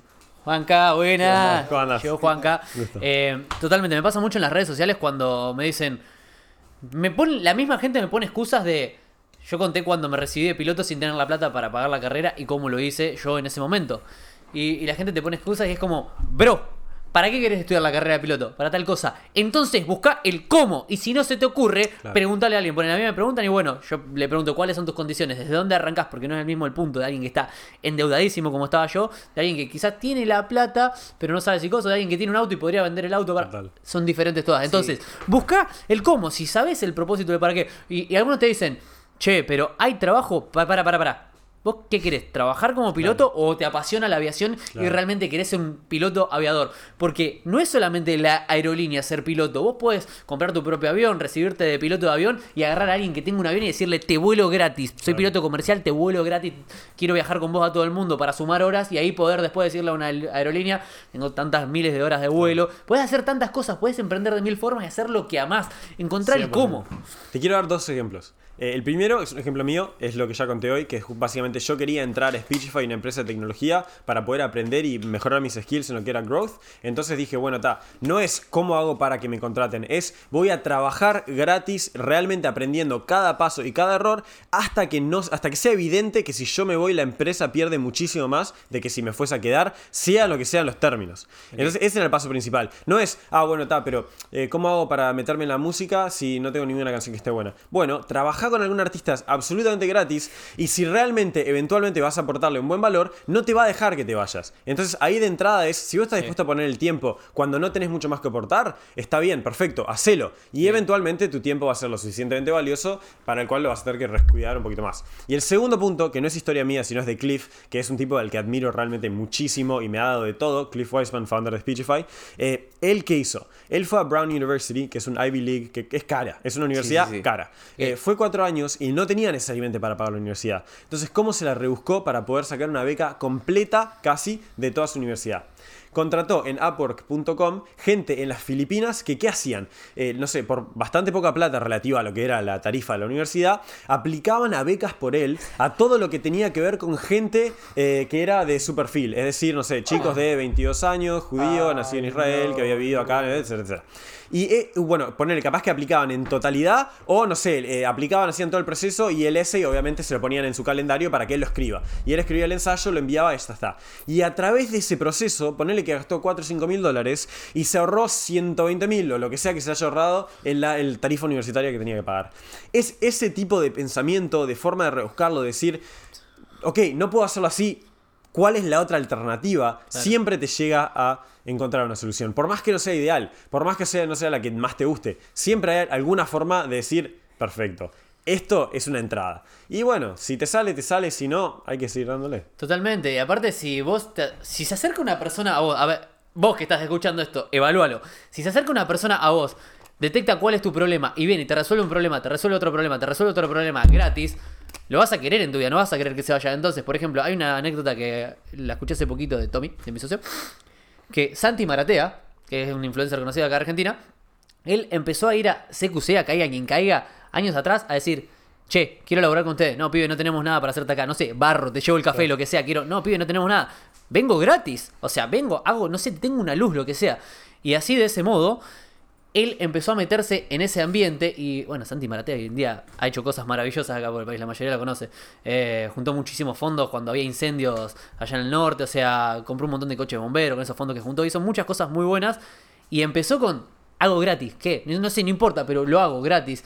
Y esa, cuando vos vas y le resolvés problemas a las personas y le aportás valor y estás ahí, que siente que pierden algo si te Mucha vas. gente quiere cobrar y monetizar antes de sacar la duda y el riesgo de decir realmente vale o no vale la pena esto. Entonces, por más que funcione, si yo todavía no sé el valor que me va a dar tu mentorship y tu coaching one on one, te voy a pagar lo menos posible. Así, si no me gusta y si realmente digo, pa, no valió la pena, Claro. pierdo lo menos posible. Claro. Ahora, si vos ya me diste una cantidad considerable de valor, sea a través de un podcast o a través de una sesión gratis, yo cuando me digas ah, que, que vale, no sé, en vez de 200 dólares, me digas que vale 2000, Claro. te lo voy a pagar o capaz te digo, bueno, encontrémonos en 1000 en vez de decirte, no, bajemos a 100, porque estoy muchísimo más confiado en el hecho de que realmente me vas a dar algo eh, que me va a servir a mí y me va a terminar aportando valor. Es decir, poner, la gente conoce a alguien que está ligas arriba de ellos y le quieren ofrecer un servicio, le quieren vender algo, cuando en realidad vos tenés que aprovechar para hacer esa mejor, esa primera impresión de esa persona sí, sí, tiene sí, que ser, este tipo es una locura Romperla, y me, y me sí. va a aportar muchísimo cómo hago para mantenerlo cerca, no sáquemelo de acá. Claro. y es una vez que haces ese clic y esa diferencia, capaz que sí, terminás convirtiendo menos,